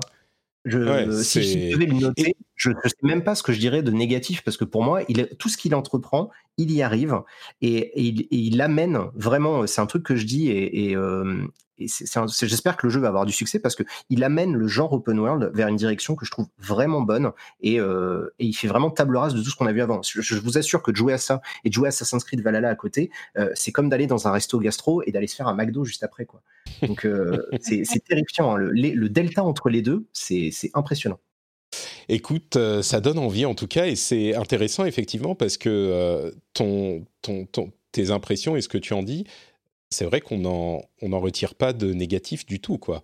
Ce qui est et c'est marrant parce que c'est quand même tu décris un open world qui a l'air très standard, mais sa force c'est sa cohérence et c'est. C'est ça. Vous allez faire ce que mm. vous faites dans tous les autres jeux. C'est ça qui est hallucinant, c'est-à-dire que ben il y a des villages à sauver, oui. Il y a des tours à grimper, bon bah c'est des phares, et, euh, ça permet de, défier la, la truc mongole. Il y a des trucs cachés, mais tout est tellement bien intégré, tout est tellement cohérent et résonne en fait avec la logique euh, du jeu euh, que euh, que ça devient super intéressant. Tu vois, moi j'utilise l'exemple des haïkus pour expliquer ça. Tu vois, tu vas t'asseoir devant un paysage qui est vraiment magnifique. Tu vas pouvoir choisir en fait en fonction de l'endroit. Jean il va se dire bah tiens je vais réfléchir à la perte, je vais réfléchir au deuil, je vais réfléchir à la défaite, à des choses comme ça. Et toi tu vas pouvoir choisir des éléments dans le décor. Tu vas regarder l'eau, tu vas regarder l'arbre et ça va lui évoquer des choses. Et tu vas écrire ton petit haïku. Ensuite il va être écrit sur un petit bandeau que tu vas pouvoir te mettre au-dessus du au-dessus du crâne comme ça, euh, comme, comme on les voit faire au Japon, euh, et te balader avec ton message euh, pour, que tout le monde le voit. Tu vois, c'est assez rigolo parce qu'en plus c'est toi qui le fais le haïku, donc c'est mmh. sympa.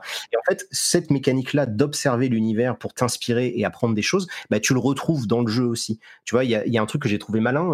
tu peux choisir des par endroits, et Excuse-moi avant que je perde le fil. C'est des endroits spécifiques où tu peux t'asseoir. C'est pas que tu t'assois n'importe où. Oui, oui d'accord. Non, non, c'est des endroits spécifiques qui sont prévus pour avec une mise en scène, etc.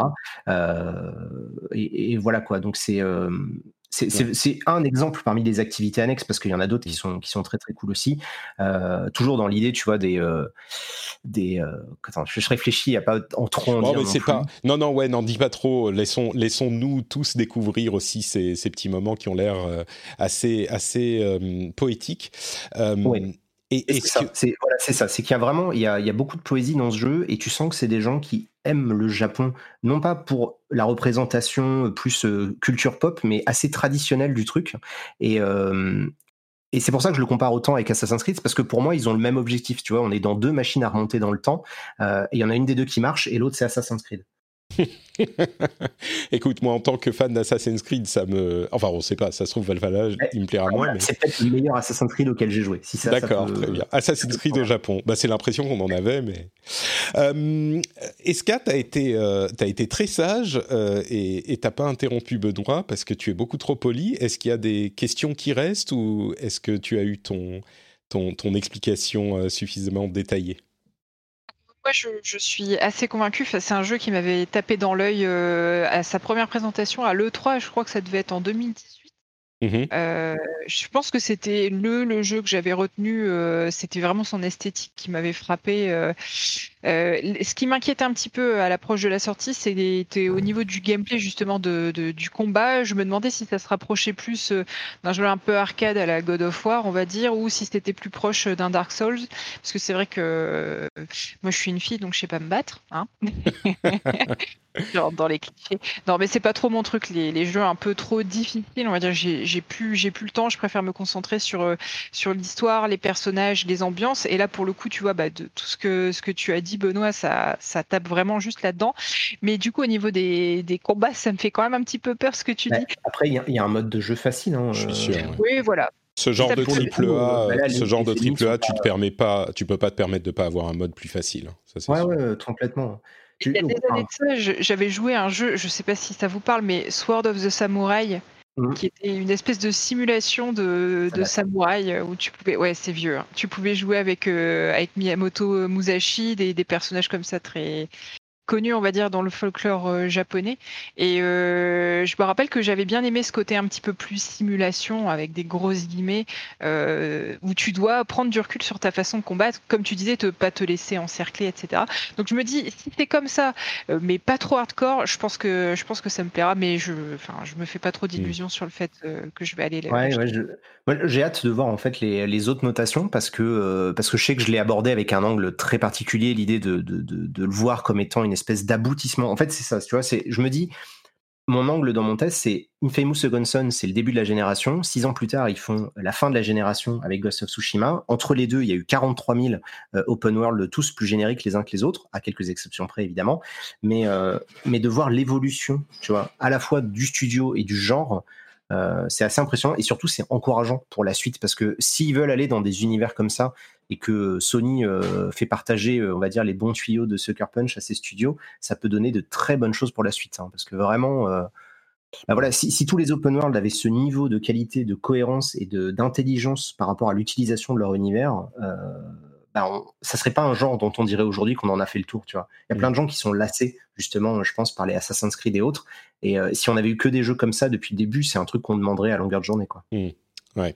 Écoute, euh, ça donne énormément envie, donc euh, bah, plus que quelques jours à attendre. Merci beaucoup pour cette, ces, ces longues impressions sur Ghost of Tsushima. Je suis désolé pour les gens qui regarderont ma vidéo parce que je sais que j'ai dit verbatim certaines choses que je dis dans ma vidéo. J'ai fait mes voix juste avant d'enregistrer le rendez-vous jeu, donc j'ai encore mon texte en tête. Écoute, euh, non mais c'est c'est c'est ce que tu veux dire, donc on va pas te demander de, dire autre chose. Euh, un autre sujet, allez, euh, un petit peu compliqué à aborder avant de passer à quelques news rapides et de conclure l'émission, c'est la question du prix des jeux consoles, qui, selon certains indices, pourrait augmenter à la prochaine génération.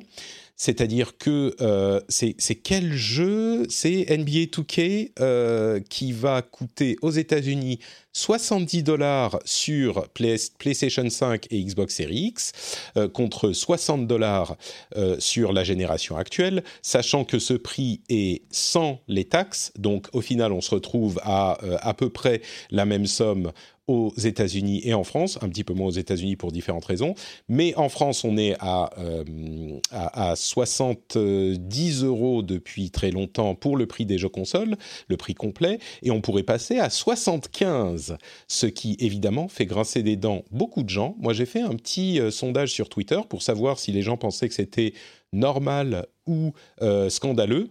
Et j'ai été surpris de voir qu'il y avait à peu près 50% des gens qui trouvaient ça scandaleux. Alors, bien sûr, c'est un prix nominatif élevé, mais il y a un certain nombre de choses à prendre en compte et je pense qu'on peut, avec euh, euh, Benoît et Escarina, vous donner un peu de contexte sur le prix des jeux. Euh... euh, et donc, il y a quelques éléments à prendre en compte quand on réfléchit à cette question de l'augmentation du prix des jeux pour la prochaine génération de consoles. Évidemment, personne n'aime voir le prix des choses augmenter. Je crois que ça, c'est assez universel. Mais il faut savoir que euh, le prix des jeux actuels, donc on parle toujours du prix complet, que assez peu de gens payent, ou en tout cas qu'on ne paye que si on veut le jeu au moment de sa sortie, généralement, et encore si on l'achète euh, si on réussit pas à trouver à un prix moins élevé, mais peu importe, le prix de base est celui-là et il n'a pas augmenté euh, pour les consoles depuis la génération PlayStation 3, euh, Xbox 360, c'est-à-dire 2006. Donc on est à presque 15 ans de euh, prix fixe des jeux pour les consoles. Et en 15 ans, évidemment, euh, l'inflation a fait son boulot. Donc, de fait, 70 euros aujourd'hui représentent beaucoup moins d'argent que 70 euros en 2006. Et même en passant à 75, si on prend en compte l'inflation, ça représente toujours moins d'argent que 70 euros représentés en 2006. Et, pas de manière insignifiante. Donc ça, c'est un élément à prendre en compte. Un autre élément à prendre en compte, c'est que le budget des jeux a explosé, mais alors explosé euh, sur ces 15 dernières années, parce qu'un jeu coûte beaucoup plus cher à faire. Et je ne vais pas rentrer dans les détails, mais vous, vous doutez bien qu'un jeu qu'on faisait en 2006 avec une toute petite équipe et avec euh, des textures euh, qui étaient à la limite du 16 bits, eh ben, c'est plus la même chose qu'aujourd'hui où les mondes sont incroyables, énormes, les détails sont monstrueux, etc. etc. Évidemment, la taille du marché du jeu vidéo a augmenté. Donc, ils vendent plus de jeux. Euh, mais à mon avis, alors sur ce point, j'ai pas une, euh, euh, étude spécifique, mais je pense que euh, ça reste. Le, problème, en fait, c'est que les jeux vidéo, c'est des énormes coups de poker à chaque coup. À moins d'avoir un studio qui est euh, monumental sur un jeu, tu peux risquer la vie de ta boîte. Et c'est euh, pour ça aussi que les studios ont ajouté tout ce qui est microtransactions. Bon, c'est évidemment parce qu'ils aiment faire de l'argent, on s'en doute. c'est des sociétés qui sont là pour faire de l'argent et ils aiment l'argent. Et donc, évidemment, ils vont essayer de nous serrer de, de tous les moyens qu'ils peuvent. Mais c'est aussi pour compenser l'explosion des budgets euh, et, un moyen de ramener, euh, de ramener autant d'argent que possible. Euh, et ça, ça va pas disparaître avec l'augmentation du prix des jeux vidéo. Si certains se disent ah bah du coup ça veut dire qu'on aura moins de microtransactions, évidemment c'est pas le cas. Mais c'est un, quelque chose qui est à mon sens inévitable pour toutes les raisons que j'ai évoquées juste là. Il faut aussi se rendre compte que le jeu vidéo est un hobby relativement bon marché. Euh, par rapport à d'autres hobbies, si on, si on compare... Ah non, non, tu vas pas nous sortir le coup de... On va parler ah en termes d'heures, mais non, mais ça n'a aucun sens. Bah écoute, euh, le, le, le, jeu vidéo, si tu compares à d'autres hobbies, euh, c'est difficile, enfin des, des hobbies où tu achètes des trucs. Hein. Si tu sors courir, évidemment, ça va pas te coûter très cher. Mais si tu prends le temps que tu vas passer de distraction, par rapport à d'autres hobbies, moi je trouve que le, vidéo, le jeu vidéo, c'est pas très cher. Sans même compter le fait qu'il y a plein de jeux, une palette de prix qui est euh, très varié. Il y a plein de jeux gratuits. Euh, le jeu vidéo, moi, je trouve pas que c'est un hobby cher. Pour, le coup, euh, ça c'est un peu de l'intox qui est diffusé par GameStop et, son antenne française Micromania, parce que moi j'ai bossé pour eux et je sais très bien que c'est ah, voilà, du message qu'ils essayent de diffuser. ça vient. pour moi, pour, moi, c'est de l'intox dans le sens où euh, c'est très facile de dire oui, mais regardez, euh, ce Ghost of Tsushima que vous allez jouer 50 heures, euh, si on ramène le prix de l'heure par rapport au prix d'un film au cinéma, c'est incroyable. C'est des conneries parce que j'ai pas payé 400 balles ma place de cinéma, tu vois, j'ai pas payé 400 balles l'endroit qui me permet d'aller au cinéma. Donc ça prend pas en compte l'achat déjà du matériel, ça prend pas en compte les abonnements en ligne, etc. Le jeu vidéo, c'est Ouais, quand tu vas au ciné, tu prends pas en compte les, les, vêtements que tu mets pour sortir ou la, le, prix du transport. Mais non, mais c'est juste que comparer, euh, dire que le jeu vidéo, il suffit d'acheter un jeu et ça y est, tu joues au jeu vidéo, c'est faux. On le sait très bien. Tu as besoin d'un smartphone, tu as besoin d'un ordi, tu as besoin d'une console. Donc ça, déjà, il y a ça à prendre en compte. Et surtout, bah, au contraire, pour moi, c'est un, un loisir qui reste un peu cher. C'est-à-dire que pour plein de gens, euh, ça reste encore très cher. Il y a plein de gens qui euh, attendent, qui sont contents qu'il y ait des tonnes de soldes parce que ça reste relativement cher. Euh, non mais si tu, pas... je suis d'accord, mais c'est pas, c'est pas évidemment. Il y a, enfin, tout est cher pour certaines personnes. Encore que il y a beaucoup de jeux qui sont gratuits et il y a très très peu de loisirs que tu peux faire euh, sans payer quoi que ce soit. Le jeu vidéo, c'est beaucoup plus euh, accessible, je pense, que de nombreux autres euh, loisirs, encore une fois payants. Si on va faire du sport, il faudrait qu'on en fasse tous. mais encore que, si tu veux payer ton abonnement dans un club, si tu veux, etc., ça, ça peut coûter de l'argent. Mais, ouais, ouais, mais dire que le jeu vidéo, c'est moins cher que tout le reste en ramenant le prix du jeu au nombre d'heures qui dure, je trouve que c'est un peu, un peu facile comme, comme comparaison. Quoi. Écoute, moi, juste pour préciser, c'est pas une réflexion dont je suis arrivé parce que Micromania me l'a soufflé dans l'oreille. Hein, c'est vraiment une réflexion qui m'est propre à moi. Mais bon, je peux comprendre que tu sois pas euh, d'accord. Blizzard, euh, corporation. Ah, c'est ça, vrai, J'avais oublié. Mais, mais, du coup, euh, quelle est ton, ton impression, toi, sur la question? Parce que pour moi, le passage à 75 euros, c'est vrai que de manière nominale, 75, ça fait beaucoup d'argent. Là, je suis d'accord. Si on ramène pas au prix de, de l'heure, je suis complètement d'accord. C'est une somme qui est pas négligeable.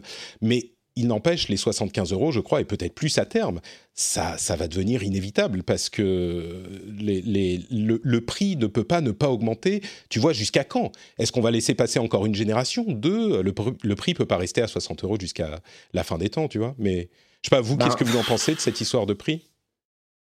Je sais pas, Maïté, as des trucs à raconter, toi? Euh, tout à l'heure, tu disais effectivement le, les, coûts de production sont de plus en plus élevés, mais d'un autre côté, les, coûts de revient sont, enfin, les, revenus générés sont aussi de plus en plus énormes.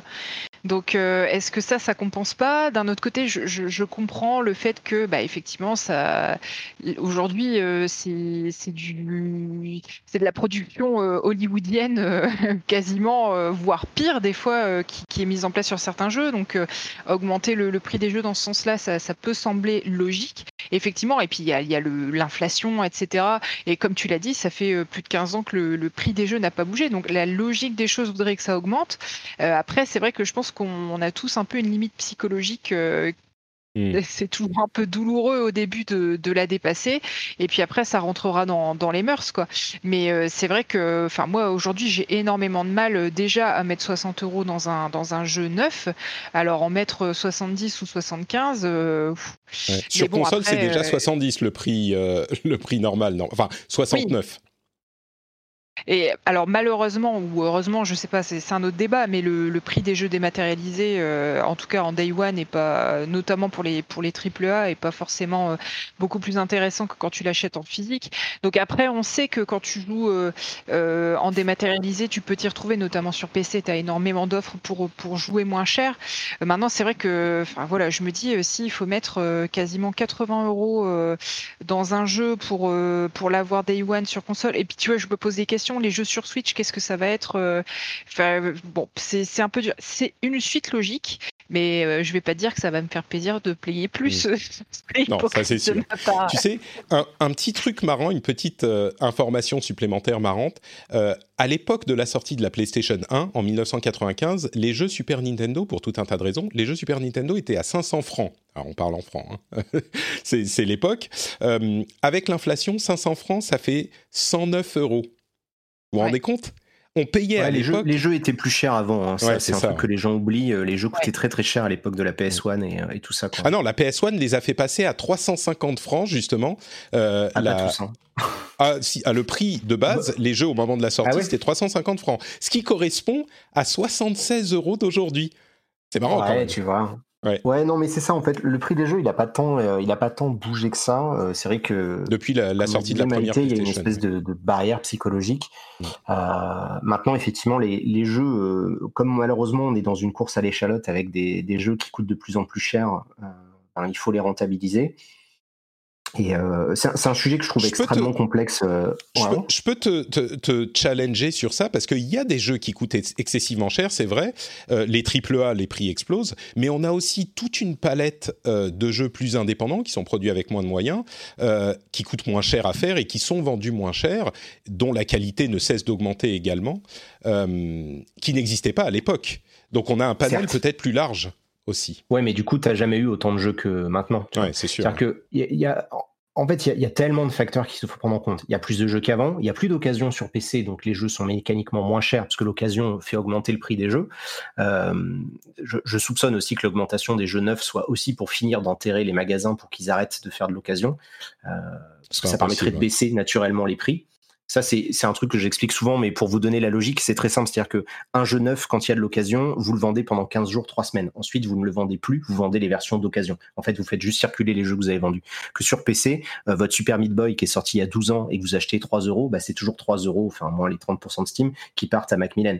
Donc, euh, c'est euh, c'est pour ça qu'on a, vu exploser qu'on a vu exploser toutes les soldes et les inclusions dans les abonnements et tous les trucs qui sont parce que naturellement, quand tu peux pas revendre ton jeu, euh, ça va baisser le prix. Ça, c'est un truc, c'est vraiment une mécanique qui est le prix moyen, tu veux euh, dire, si on prend en mécanique, compte les c'est ça. Tu peux, parce qu'en fait, comme ton jeu, il va avoir une durée de vie en termes de vente qui est potentiellement virtuellement infinie, et eh ben en fait, tu t'en fous. C'est-à-dire que tu peux vendre ton jeu 10 euh, balles et tu le vendras toujours 10 balles 10 ans plus tard.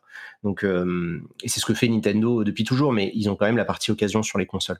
Mmh. Donc, il y, a ça à prendre en compte. Il y a plus de jeux, les jeux sont moins chers, donc on a tendance à dire bon bah les jeux coûtent moins cher, on veut qu'ils coûtent moins cher. Le problème, c'est que la situation sur console, elle est encore très différente puisqu'elle est restée à l'ancien modèle avec 45% je crois de ventes physiques si je dis pas de bêtises. Donc on a encore quasiment la moitié du marché des gens qui vont acheter leurs jeux dans des boutiques et donc ben il faut refléter le fait qu'ils vont pas vendre ces jeux sur une longue période, puisqu'au bout d'un moment, les gens vont les acheter d'occasion. C'est pour ça d'ailleurs que bah, l'occasion, c'est un peu l'ennemi depuis toujours. Hein. Il y avait eu les Season Pass, il y avait les Online Pass à une époque où il fallait avoir un code pour pouvoir jouer en ligne à ton jeu, etc., euh, etc. Donc, donc il y a tout ça, mais parallèlement, comme tu disais, le coût des jeux continue d'augmenter. Certes, il y a tout un tas de jeux indépendants, mais à un moment donné, les journées, elles ne font toujours que 24 heures. Donc c'est vrai qu'il y, a, il y a une vraie saturation du marché qui existe depuis maintenant un tas d'années. C'est pour ça que je trouve que la blague de Devolver sur le fait qu'on attend plus, on profite plus de la campagne marketing du jeu que du jeu lui-même résonnait avec, avec un truc assez drôle, puisqu'au final, beaucoup de gens achètent des jeux sans jamais y jouer. Euh, tu vois, il y a même des gens qui... là, il y a pas longtemps il y a même des gens qui regardent des gens jouer sur Internet plutôt que de jouer oui, au oui, bah, évidemment. Bah, c'est, ça me, ça me choque pas non plus. Donc, le, le, le fait est que les gros studios ils savent qu'ils sont dans une espèce de, fuite en avant qui n'a aucun sens hein, d'un point de vue euh, rationnel, de chercher à toujours faire plus joli, etc. Malheureusement, c'est le monde dans lequel on vit, et donc ils veulent faire toujours plus joli, toujours plus euh, beau, toujours plus euh, développé, etc. Donc bah forcément, ça coûte de plus en plus cher, ça demande de plus en plus de moyens, donc il faut bien que ça se répercute à un moment donné, quoi. Mm. Et après, est-ce que le, justement cette répercussion de prix-là, elle va directement dans la poche des studios qui font le jeu ou Ah bah elle va, elle va un peu dans la poche de tout le monde, mais euh, bah ouais, c'est ça. C'est c'est bah, comme euh, sur 70, tu as un pourcentage qui est équivalent à le pourcentage sur 76. Je pense pas que ça change la distribution, tu vois. Le, jeu, le jeu physique, tu, fais, tu perds forcément plus parce que du coup, bah, il y a le distributeur, il y a les presseurs, hein, ceux qui font les mm. CD euh, et les boîtes, euh, plus il y a tous les logisticiens, euh, le stockage. Enfin, voilà, il y a forcément un coût euh, qui explique qu'il y a un léger delta entre les, euh, les, jeux physiques et des maths, mais qui est pas aussi marqué que ce qui devrait être, parce que forcément il y a le lobby de GameStop qui dit euh, laissez-nous survivre encore quelques années. Mmh. C'est un point sur lequel certains que, que, certains ne comprennent pas encore aujourd'hui, c'est que la raison, à la base en tout cas, la raison pour laquelle le prix des jeux en dématérialisé est aussi élevé que celui des jeux en boutique, c'est parce que les boutiques l'ont exigé. Euh, à une époque où elle représentait encore l'immense majorité des ventes, il disait mais vous pouvez pas vendre moins cher en dématérialisé parce que ça va nous assassiner.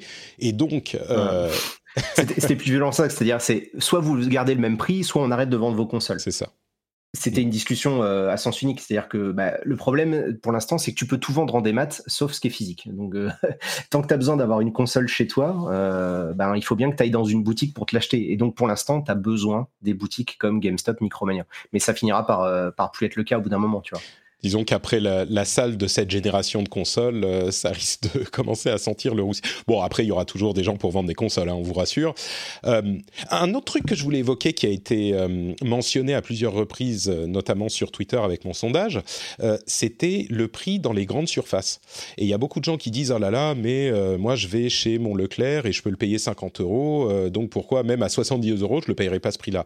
Il faut bien se rendre compte, alors après, vous en pensez ce que vous voulez, mais il faut bien se rendre compte que ce que font ces enseignes, c'est euh, abaisser artificiellement le prix de vente de ces produits euh, pour faire des produits d'appel pour que vous alliez acheter leurs chips chez eux. Et c'est comme pour les CD ou les livres, euh, ils vont faire des prix très attractifs sur, allez, les dix grosses sorties de l'année, j'exagère, mais, mais à peine. et, et c'est pas, ils vont pas du tout refléter la, la, variété de l'offre et la diversité de l'offre culturelle, que ce soit sur les CD, sur les livres ou sur les, les jeux vidéo.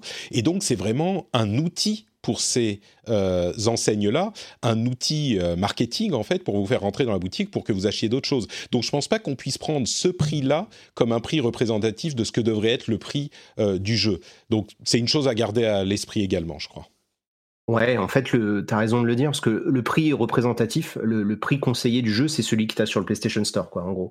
C'est Ça, c'est le prix du jeu, euh, tel qu'il est. Après, euh, ben, les Micromania, ils doivent l'augmenter un petit peu parce que bah, ils ont des coûts, des machins. Et effectivement, les Leclerc et les Auchan, euh, vu qu'ils vendent des carottes dix fois le prix qu'ils l'ont acheté aux petits paysans, ils en ont rien à cirer de, de, gagner un centime par jeu, en fait. Ils sont obligés de gagner quelque chose, parce que tu peux pas vendre à perte, c'est interdit mais, euh, mais ils mettent leur marge à zéro. C'est pour ça qu'ils arrivent à te vendre des jeux à 56 euros, à 59, etc. Parce que à l'époque où moi je bossais à Micromania, donc de 2009 à 2012, euh, mes jeux hors taxe, je les payais 46, 47 euros. Euh, donc après, tu rajoutais les 20% de TVA. Euh, tu veux dire les jeux loyer quand tu, quand tu les achetais à la boutique À l'unité, quand je les achetais, euh, enfin quand on les achetait, parce qu'on a une centrale, enfin Micromania a une centrale d'achat, donc ils achetaient ça directement aux éditeurs et c'était à peu près le prix, quoi. Tu vois, c'était entre, entre 39 et 46, 47 euros, ils arrivaient à, négocier le prix du jeu, quoi, selon le nombre qu'ils en achètent, etc. donc Leclerc, eux, ils peuvent se permettre parce que, ben, ils ont, comme tu le dis, ils ont plein d'autres choses derrière. juste un petit truc pour préciser, parce que ça m'a, ça m'a fait dresser les poils. Le prix du livre est euh, légalisé en France. oui, pardon. C'est fixe. On peut pas, on peut pas jouer avec le prix du livre. Oui, tout à fait. T'as raison. As raison. bah écoutez, je crois que c'est à peu près tout. Je ne sais pas si on a une réponse à, cette question qui se pose. Je crois que bah, la hausse du prix me semble inévitable. Et, puis, en conclusion, c'est peut-être une vision un peu cynique, mais à mon sens qui est très réaliste. Le bon prix du, jeu ou d'autres choses, eh ben, c'est le prix que les gens sont prêts à payer. Euh, je crois que malheureusement, c'est ça. C'est en, réalité, le prix est un peu déconnecté euh, des coûts de l'inflation, de, tout. Le prix, c'est le prix que les gens sont prêts à payer. Et puis après, euh, soit ça marche et tu peux faire un business dessus, soit ça marche pas. Et dans le monde du jeu vidéo, effectivement, je crois que les seuls qui vont payer ce prix-là, c'est les gens qui vont vouloir l'acheter pile au moment de la sortie et qui vont pas pouvoir choper de solde. Des gens comme moi qui, qui, vont acheter leur jeu sur le PlayStation Store ou le, le Xbox Store euh, pour pouvoir vous en parler. Euh, et, mais c'est tout. Enfin, je veux dire, il y a énormément de gens aussi qui, qui, peuvent le payer moins cher, qui vont attendre une inclusion dans un abonnement, etc. Et, euh, et donc, c'est aussi un prix qui est un peu en trompe-l'œil. Enfin, autant que les 70 euros aujourd'hui, mais, mais bref, c'est l'un des autres éléments à garder à l'esprit. Quoi. Euh, autre chose à ajouter où on fait nos news en, en rafale? Allez, c'est notre émission, hein, moi je, je vous laisse gérer. Hein. Très bien. Eh bien écoutez, euh, donc quelques petites news en plus. Euh, un truc intéressant qu'a fait remarquer Benji Sales, qui est un autre des analystes que j'aime bien dans, dans, Pixels, mon émission anglophone, euh, sur Twitter, il a fait remarquer que d'une part, Horizon Zero Dawn était l'un des jeux les plus précommandés de l'histoire et que Sea of Thieves était l'un des jeux les mieux vendus de ce, de ce mois-ci. Entre Horizon et Sea of Thieves, on a deux des meilleures ventes sur PC en ce moment et ce sont deux jeux qui sont en fait des jeux first party de constructeurs de consoles. Euh, et ça montre à quel point on a une, euh, une, importance euh, qui monte du PC. On a aussi un autre élément intéressant, c'est les ventes de Persona 4 Golden à sa sortie sur PC, avec 500 000 joueurs en moins d'un mois.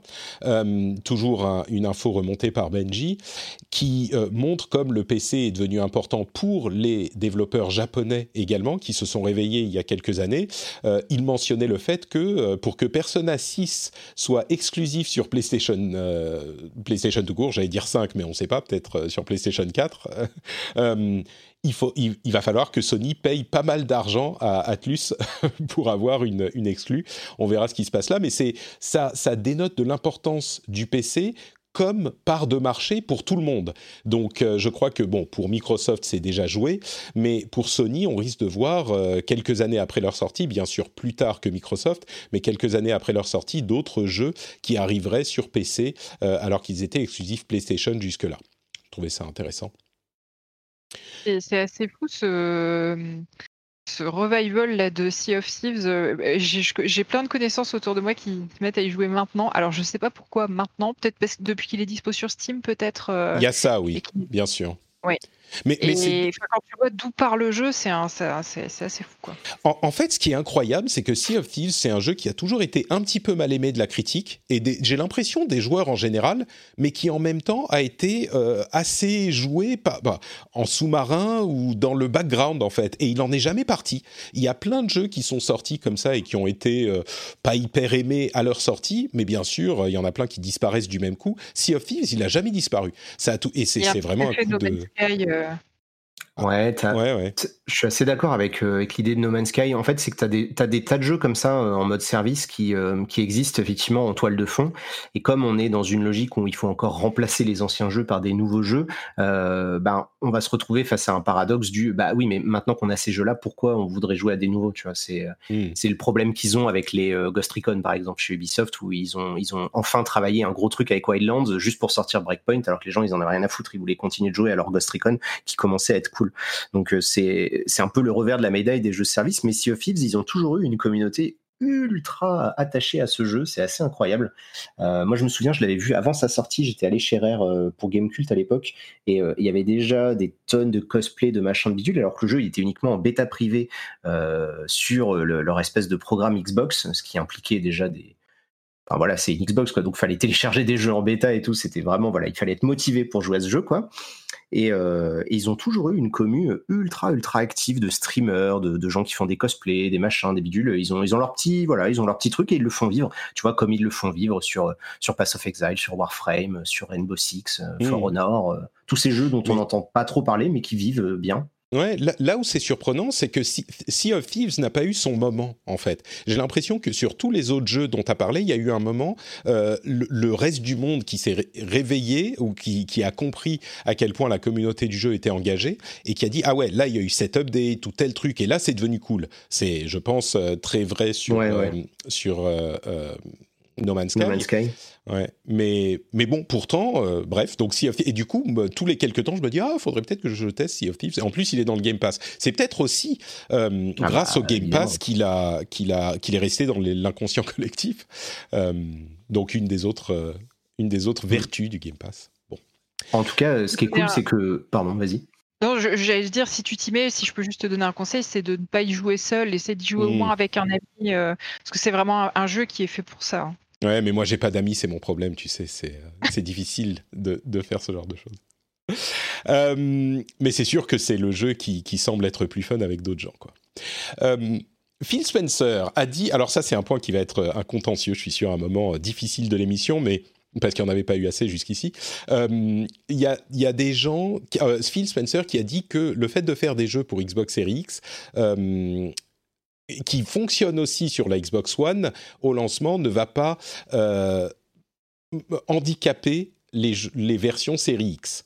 Euh, c'est dans une interview qu'il donnait à GameIndustry.biz. Alors évidemment, c'est, euh, il va pas dire le contraire, mais il y a quand même un aspect de, du changement de génération de console euh, la manière dont la Xbox est conçue, je pense qu'effectivement, c'est prévu pour que la manière dont les jeux peuvent tirer profit du matériel euh, plus puissant de la version Series X soit facile à euh, euh, scaler. Donc c'est comme un jeu PC, si tu as tel et tel matériel, bah, tu peux activer telle et telle option, si tu n'as pas tel et tel matériel, tu restes en version un petit peu moins performante c'est, je crois, factuellement assez juste.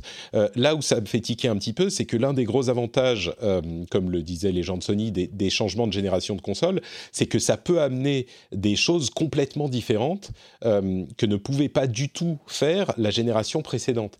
Et, donc, il y a un truc un petit peu en trompe-l'œil. Il y a énormément d'autres avantages à la politique de Microsoft dans son approche de la prochaine génération de consoles, la rétro, enfin la compatibilité, l'avantage du Game Pass qui va du coup pouvoir être partout, le fait que les jeux soient présents partout, etc. Mais, euh, mais bon, je sais pas, moi je suis peut-être un petit peu old school. Euh, j'ai quand même un certain attachement. Je me dis, une nouvelle génération de consoles, c'est l'occasion de faire euh, quelque chose de très différent. Et peut-être qu'on ne sait plus l'époque pour ça. Même, bon, la PS5, elle fait visiblement des choses un peu différentes, mais je sais pas si c'est autant que ça pourrait mais je suis attaché à ce concept. Donc, euh, ouais, euh, bah, écoute, si c'est ça les points de contentieux de l'émission, ça va, on est revenu de loin. Hein, euh, je nous ai connus plus, plus, énervés. Hein. Pas non, mais je suis, assez d'accord sur l'idée que voilà, le passage d'une génération, il faut que ça soit marqué d'une manière ou d'une autre. Maintenant, ce qu'on voit, c'est qu'en fait, ça l'est plus. C'est-à-dire qu'on l'a vu mm. là dans les dernières conférences. La, différence, elle, elle, tient vraiment dans l'ordre du détail. La plupart des gens ne, ne sont pas, peut-être même pas en mesure, ou ils n'ont pas le les connaissances, tu vois, de comment on fait la saucisse pour comprendre à quel point c'est différent quand ils voient un Horizon Zero Dawn 2 ou tel ou tel jeu, ou tu vois le Ratchet Clank, vous en aviez parlé dans le rendez-vous jeu, mhm. versus ce qu'il aurait pu être sur une PS4. Euh, donc en fait, comme les jeux n'ont pas eu un gros bond, que ce soit au niveau visuel ou quoi que ce soit, bah, c'est sûr qu'il n'y a pas vraiment d'énormément de, de différence. Je pense qu'ils vont compter sur le fait que euh, dans un autre domaine commercial, euh, qui existe déjà. Il y a zéro différence d'une année sur l'autre et pourtant il y a toujours des gens qui sont prêts à acheter un nouveau smartphone. Mm. Et, euh, et, je pense qu'ils jouent un petit peu la série X. Euh, en tout cas, je parle vraiment du point de vue Microsoft. Je pense pas que Sony soit sur le même euh, secteur, segment euh, commercial. Je pense qu'ils essayent de jouer au niveau du marketing sur ce côté très premium de la console, où en gros ils veulent attirer un certain public qui est prêt à dépenser du blé pour avoir, euh, pour qu'ils aient le bon matos, tu vois. et comme il y a des gens qui achètent le dernier iPhone, alors qu'il fait exactement la même chose que l'iPhone d'avant, et que celui d'avant, et que celui d'avant, etc à part peut-être l'appareil photo, tu vois. Mais voilà, je veux dire, on en est à, un stade de bah, détail hein, qui s'améliore. Ce que, je dirais, à mon avis, une, une comparaison qui est plus appropriée, parce que euh, c'est vrai que d'une année sur l'autre, un téléphone, ça change pas énormément, mais quand tu laisses passer de trois ans, ça commence à, à s'accumuler.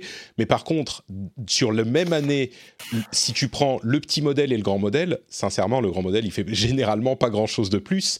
Et il y a des gens, effectivement, qui sont prêts à, à, mettre plus d'argent pour juste pour avoir le truc euh, qui, sur le papier, fait... Et dans les faits, la Xbox Series X, évidemment, les jeux seront plus beaux que euh, sur euh, Xbox One ou même que sur Series S, si elle est annoncée un jour. Mais je crois que tu n'as pas tort. Il y a une question de segment marketing, de dire, bah, il y a des gens qui veulent le truc le plus cool. Euh, et à la limite, est-ce que le prix justifie la différence ou la qualité de la coolitude justifie la différence? Peut-être, peut-être pas mais on veut quand même. Bah, le, marketing va le dire en tout cas, de toute mm. façon. Donc, euh, le marketing, il dira que c'est mieux de jouer sur Series X parce que, euh, bah, parce que les graphismes.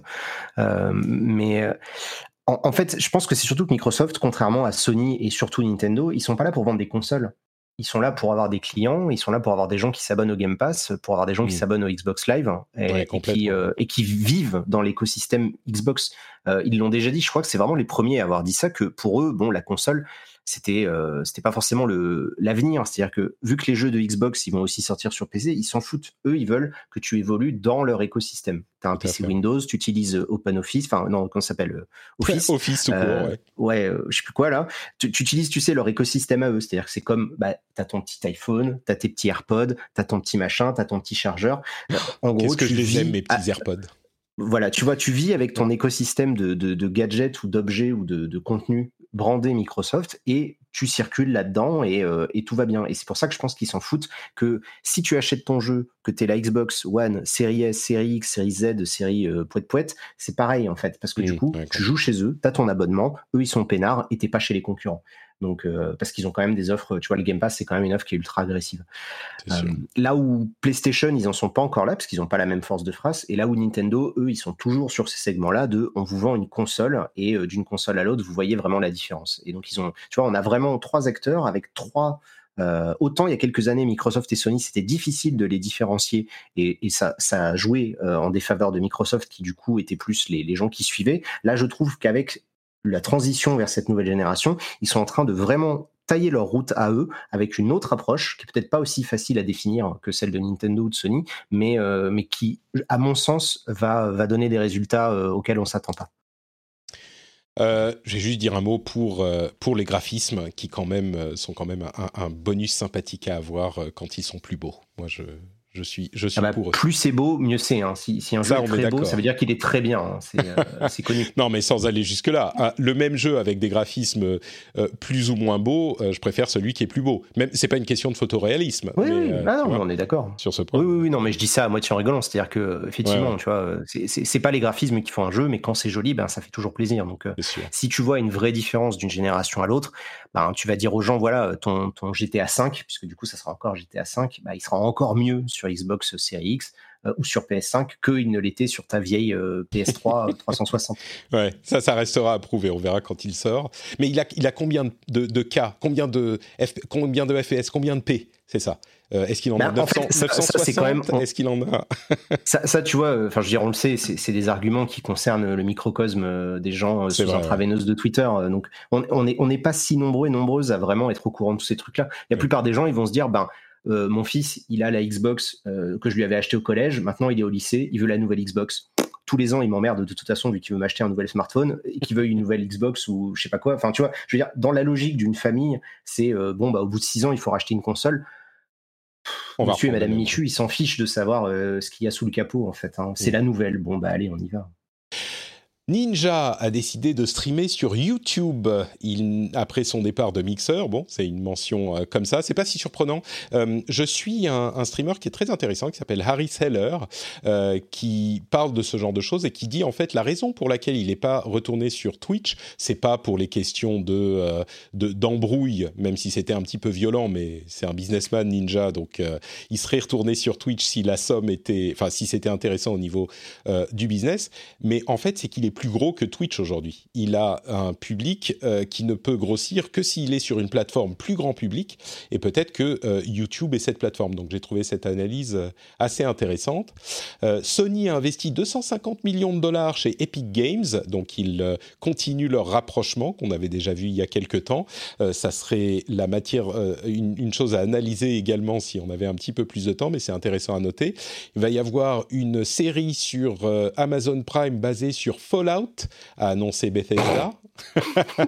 Eh, non mais pourquoi pas? Pourquoi pas? J'avais pas coupé mon micro. Attendez, je coupe mon micro. Ça peut. Mais qu'est-ce qu'ils sont cons? Non, pardon.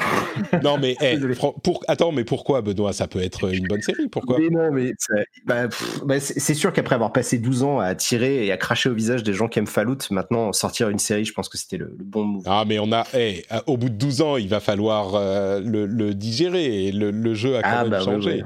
Mais, euh, mais écoute, moi je suis, moi je suis pas contre une série Fallout, euh, je suis ouvert. Est-ce que tu allais dire que que tu détestes aussi l'idée? Euh, non, bah, moi je, je, suis là, je vais plutôt euh, endosser mon, mon, costume de pigeon. Euh, parce que j'adore Fallout, mais moi j'adore le Fallout d'il y, a 20 ans, tu vois. Ah non, d'accord, l'ancien. non, justement, j'ai beaucoup de mal avec ce que Bethesda a fait de cette, de cette licence.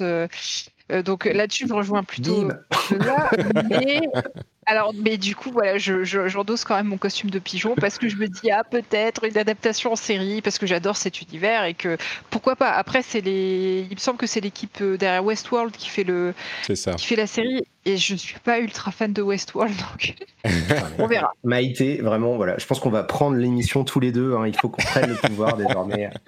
Écoutez, moi, franchement, je suis très mal placé pour parler parce que je n'aime Fallout ni ancienne version ni nouvelle version. Donc, euh, vraiment, ah bah, j'ai aucune légitimité après, Fallout 76, on verra si euh, ils enterrent définitivement la licence.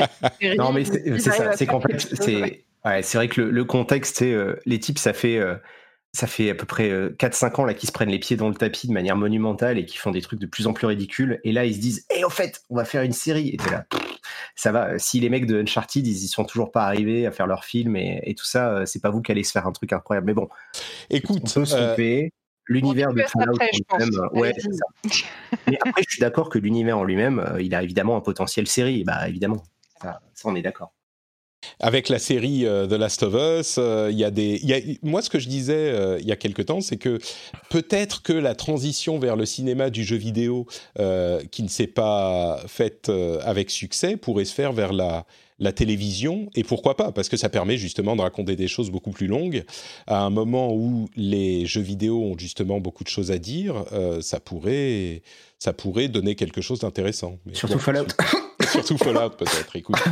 Mais Fallout, c'est tellement... Fallout, c'est vraiment juste un, un, comment dire un papier peint derrière tu vois c'est un panorama c'est un univers et ensuite ils peuvent en faire ce qu'ils veulent au niveau de l'histoire donc euh, oui, oui, non, non, mais je suis, je suis d'accord avec ça. C'est sûr que, évidemment, sur le papier, l'idée de prendre, on imagine très bien que ça va être un nouveau Volt dans une nouvelle région. Euh, il va ressortir. Euh, dehors, c'est la merde. Et, euh, et du coup, bah mm. voilà, il se balade au milieu de cet univers du Wasteland et il lui arrive des aventures. C'est évidemment que ça ressemble au pitch d'une série des années 70. Il y a, y a, pas de problème. mais en fait, je dis, c'est juste parce que ça me fait mal au cœur de savoir que Bethesda sont Bethesda et, euh, et qui continuent à faire n'importe quoi avec leur série et, et, euh, et du coup de, de, de, passer du temps à faire des séries, des, des, séries télé à côté, ça me, ça me risque le poil. Mais bon, c'est comme ça. Je pense que si c'est bien fait, ça peut, ça peut être vraiment sympa parce que c'est quand même un, un, univers, même visuellement, qui est, qui est intéressant. Par contre, ce qui me fait peur, c'est que au niveau des, des maquillages et des effets spéciaux, ce soit raté. Et enfin, tu vois, je, t'as quand même énormément de, enfin, tu vois, les, les goûts, les, enfin, tu, c'est un univers qui, qui je pense que si au niveau des FX t'es raté, ça va être euh, nanardesque as fuck. Euh, et bon, bah, ils auront enterré le truc. Euh, on pleurera tous notre petite larme. C'est vrai que dit comme ça, ça me fait réaliser à quel point c'est casse-gueule en fait. J'y avais peut-être pas assez, assez réfléchi, c'est très bah, casse-gueule. Mais en même temps, ouais, pardon. Non, non, j'allais dire, tu le voyais bien avec The Witcher, ils s'en sortaient, mm. mais c'était, tu, sentais qu'au niveau des moyens de la production, ils étaient quand même un peu short. Tu vois, c'était, voilà, c'était à la limite entre la, juste à la limite de série B. Heureusement, l'univers s'y prêtait très bien et ils l'ont bien adapté. Moi, j'ai bien aimé la série, mais, euh, mais voilà, j'espère qu'ils auront plus de sous pour la suite parce que là, il faut, comme, l'a dit Maïté, enfin, faut pas, faut pas se planter. Euh, je veux dire, oui, tu vois, j'ai envie de voir une bramine, j'ai envie de voir tout un tas de trucs. on va voir des, des, capsules de Nuka-Cola et, et, tout le monde va rigoler parce que c'est tout le monde va reconnaître les, les, les, éléments comme ça sans trop. Enfin, vraiment au cœur de, de Fallout. Mais après, bon, si tu vois des zombies qui sont moches ou des ghouls mmh. qui ressemblent à rien. Ouais, ouais, en plus, le Wasteland, c'est pas très beau. Hein, je veux dire, au bout d'un moment, euh, traverser des décors, tu vois, c'est, c'est pas comme, euh, je sais pas moi, euh, Xena qui va se balader dans une montagne, puis une forêt, ou le Seigneur des Anneaux dans des décors jolis. Hein. Le Wasteland, c'est le Wasteland, hein. c'est des forêts mmh. détruites et des trucs détruits par des explosions nucléaires. Et puis surtout au niveau de la production, tu as raison, c'est pas un truc que tu peux faire avec un, budget qui est serré, quoi. Autant de Witcher, bon bah tu trouves une belle forêt, ça va, tu tu tu fais ta scène de, de feu de camp. Autant Fallout, c'est compliqué, vous avez pas tort. Et, et bon, c'est, je sais pas, c'est Amazon Prime, donc euh, ils ont parfois des, des, des, trucs avec des gros budgets. Hein, si on regarde, euh, euh, comment s'appelle, The Man in the High Castle, c'est une production qui est vraiment au niveau. ouais, je pensais à ça parce que c'est vrai qu'en plus ça se passe juste à l'après-guerre, donc c'est presque les mêmes décors que, que pourrait avoir un Fallout, modulo les nazis qui contrôlent les États-Unis. C'est ça. Mais mais ouais, ouais. Non, mais ils ont les costumes, ils ont les trucs, mais je sais pas. Ouais. C'est casse-gueule, c'est casse-gueule, je suis d'accord. non, non, mais je suis d'accord. C'est casse-gueule, c'est casse-gueule. Mais, mais Bethesda, tu sais, ça dépend comment c'est fait. Euh, dans ce genre de truc, euh, tu signes un accord avec euh, Amazon et après, c'est la boîte de prod qui va être en charge du truc. En fonction des contrats, Bethesda n'a peut-être pas son mot à dire, ce qui peut être une bonne chose ou une mauvaise chose, on sait rien. Mais bon, bref, écoutez, on verra. Ça serait pas mal. on verra dans quelques années si ça se fait déjà. Hein. mais on verra dans quelques années. Bah écoutez, on va conclure l'épisode qui a été effectivement un peu long. Je plaisantais en lançant, en disant on va peut-être faire deux heures. Bah, on n'en est pas loin, mais pas tout à fait. Et je vais euh, donner à Maïté et Benoît l'occasion de nous dire où on peut les retrouver sur Internet. Maïté, dis-nous tout. Alors, on peut me retrouver sur euh, Twitter, donc euh, @escarina underscore, sur euh, Kiss My Geek, qui est mon site d'actu geek. Qu'est-ce qu'il est affreux aujourd'hui ce nom, mais, mais on l'aime quand même. et puis, et puis sur un podcast qui s'appelle Super Gamerside, où on parle de jeux, de jeux vidéo de façon très irrévérencieuse. On est un peu les sales gosses du podcast, on aime bien, on aime bien, on aime bien le dire. Donc euh, voilà, c'est pas pas du tout le même ton qu'avec euh, qu'avec Patrick, donc euh, je peux jouer mon double jeu comme ça, c'est très bien. parfait, parfait. Benoît, où te retrouve-t-on? Euh, bah, moi sur Twitter c'est atexerve85, euh, je suis sur YouTube, euh, Twitch, j'écris des bouquins, j'ai un podcast qui s'appelle Fin du Game où on est pas les sales gosses, c'est plutôt l'inverse où on essaye de d'analyser les intellos, les intellos. Ouais voilà, allez si tu veux ouais.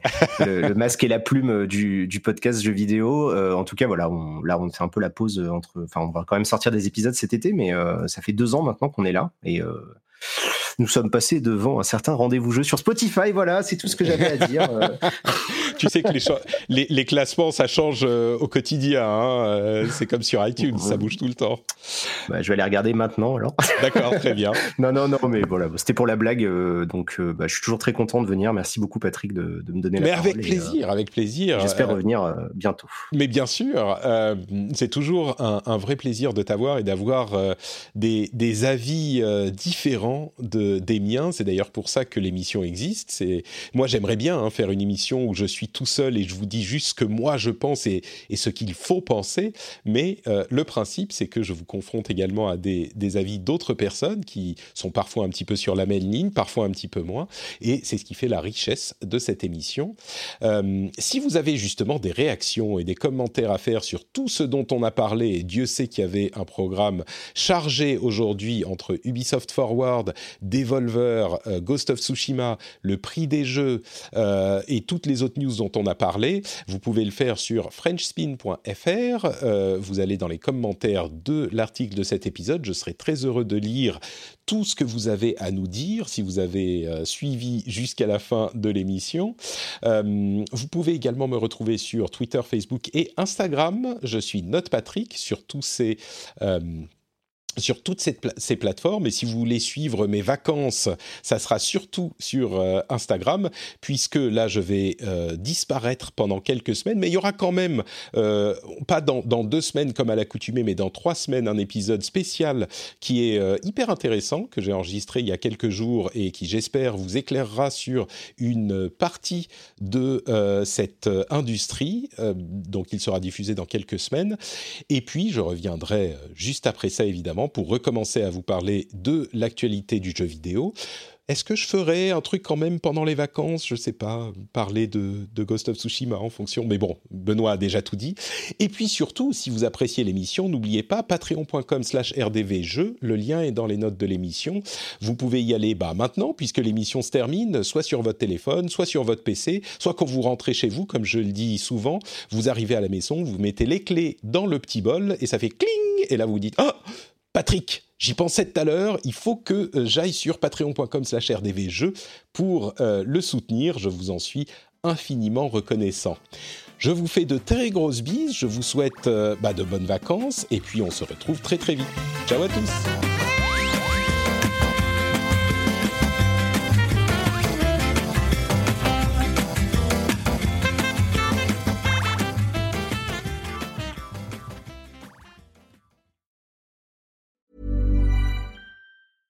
Hi, I'm Dori Shafrir. And I'm Kate Spencer. And we are the hosts of Forever 35. And today, we're talking about Club Med, the best all inclusive getaway for families. Today, Club Med has nearly 70 resorts worldwide, from beachside resorts in the Caribbean and Mexico to magical locations in the Maldives and Morocco to ski resorts in the mountains from Canada to the Alps. Between their all inclusive family programming, wellness offerings, land and water sports, and their French heritage inspired food and drink offerings, Club Med is the best way to elevate your family getaway, no matter which location you're at. To learn more, visit clubmed.us.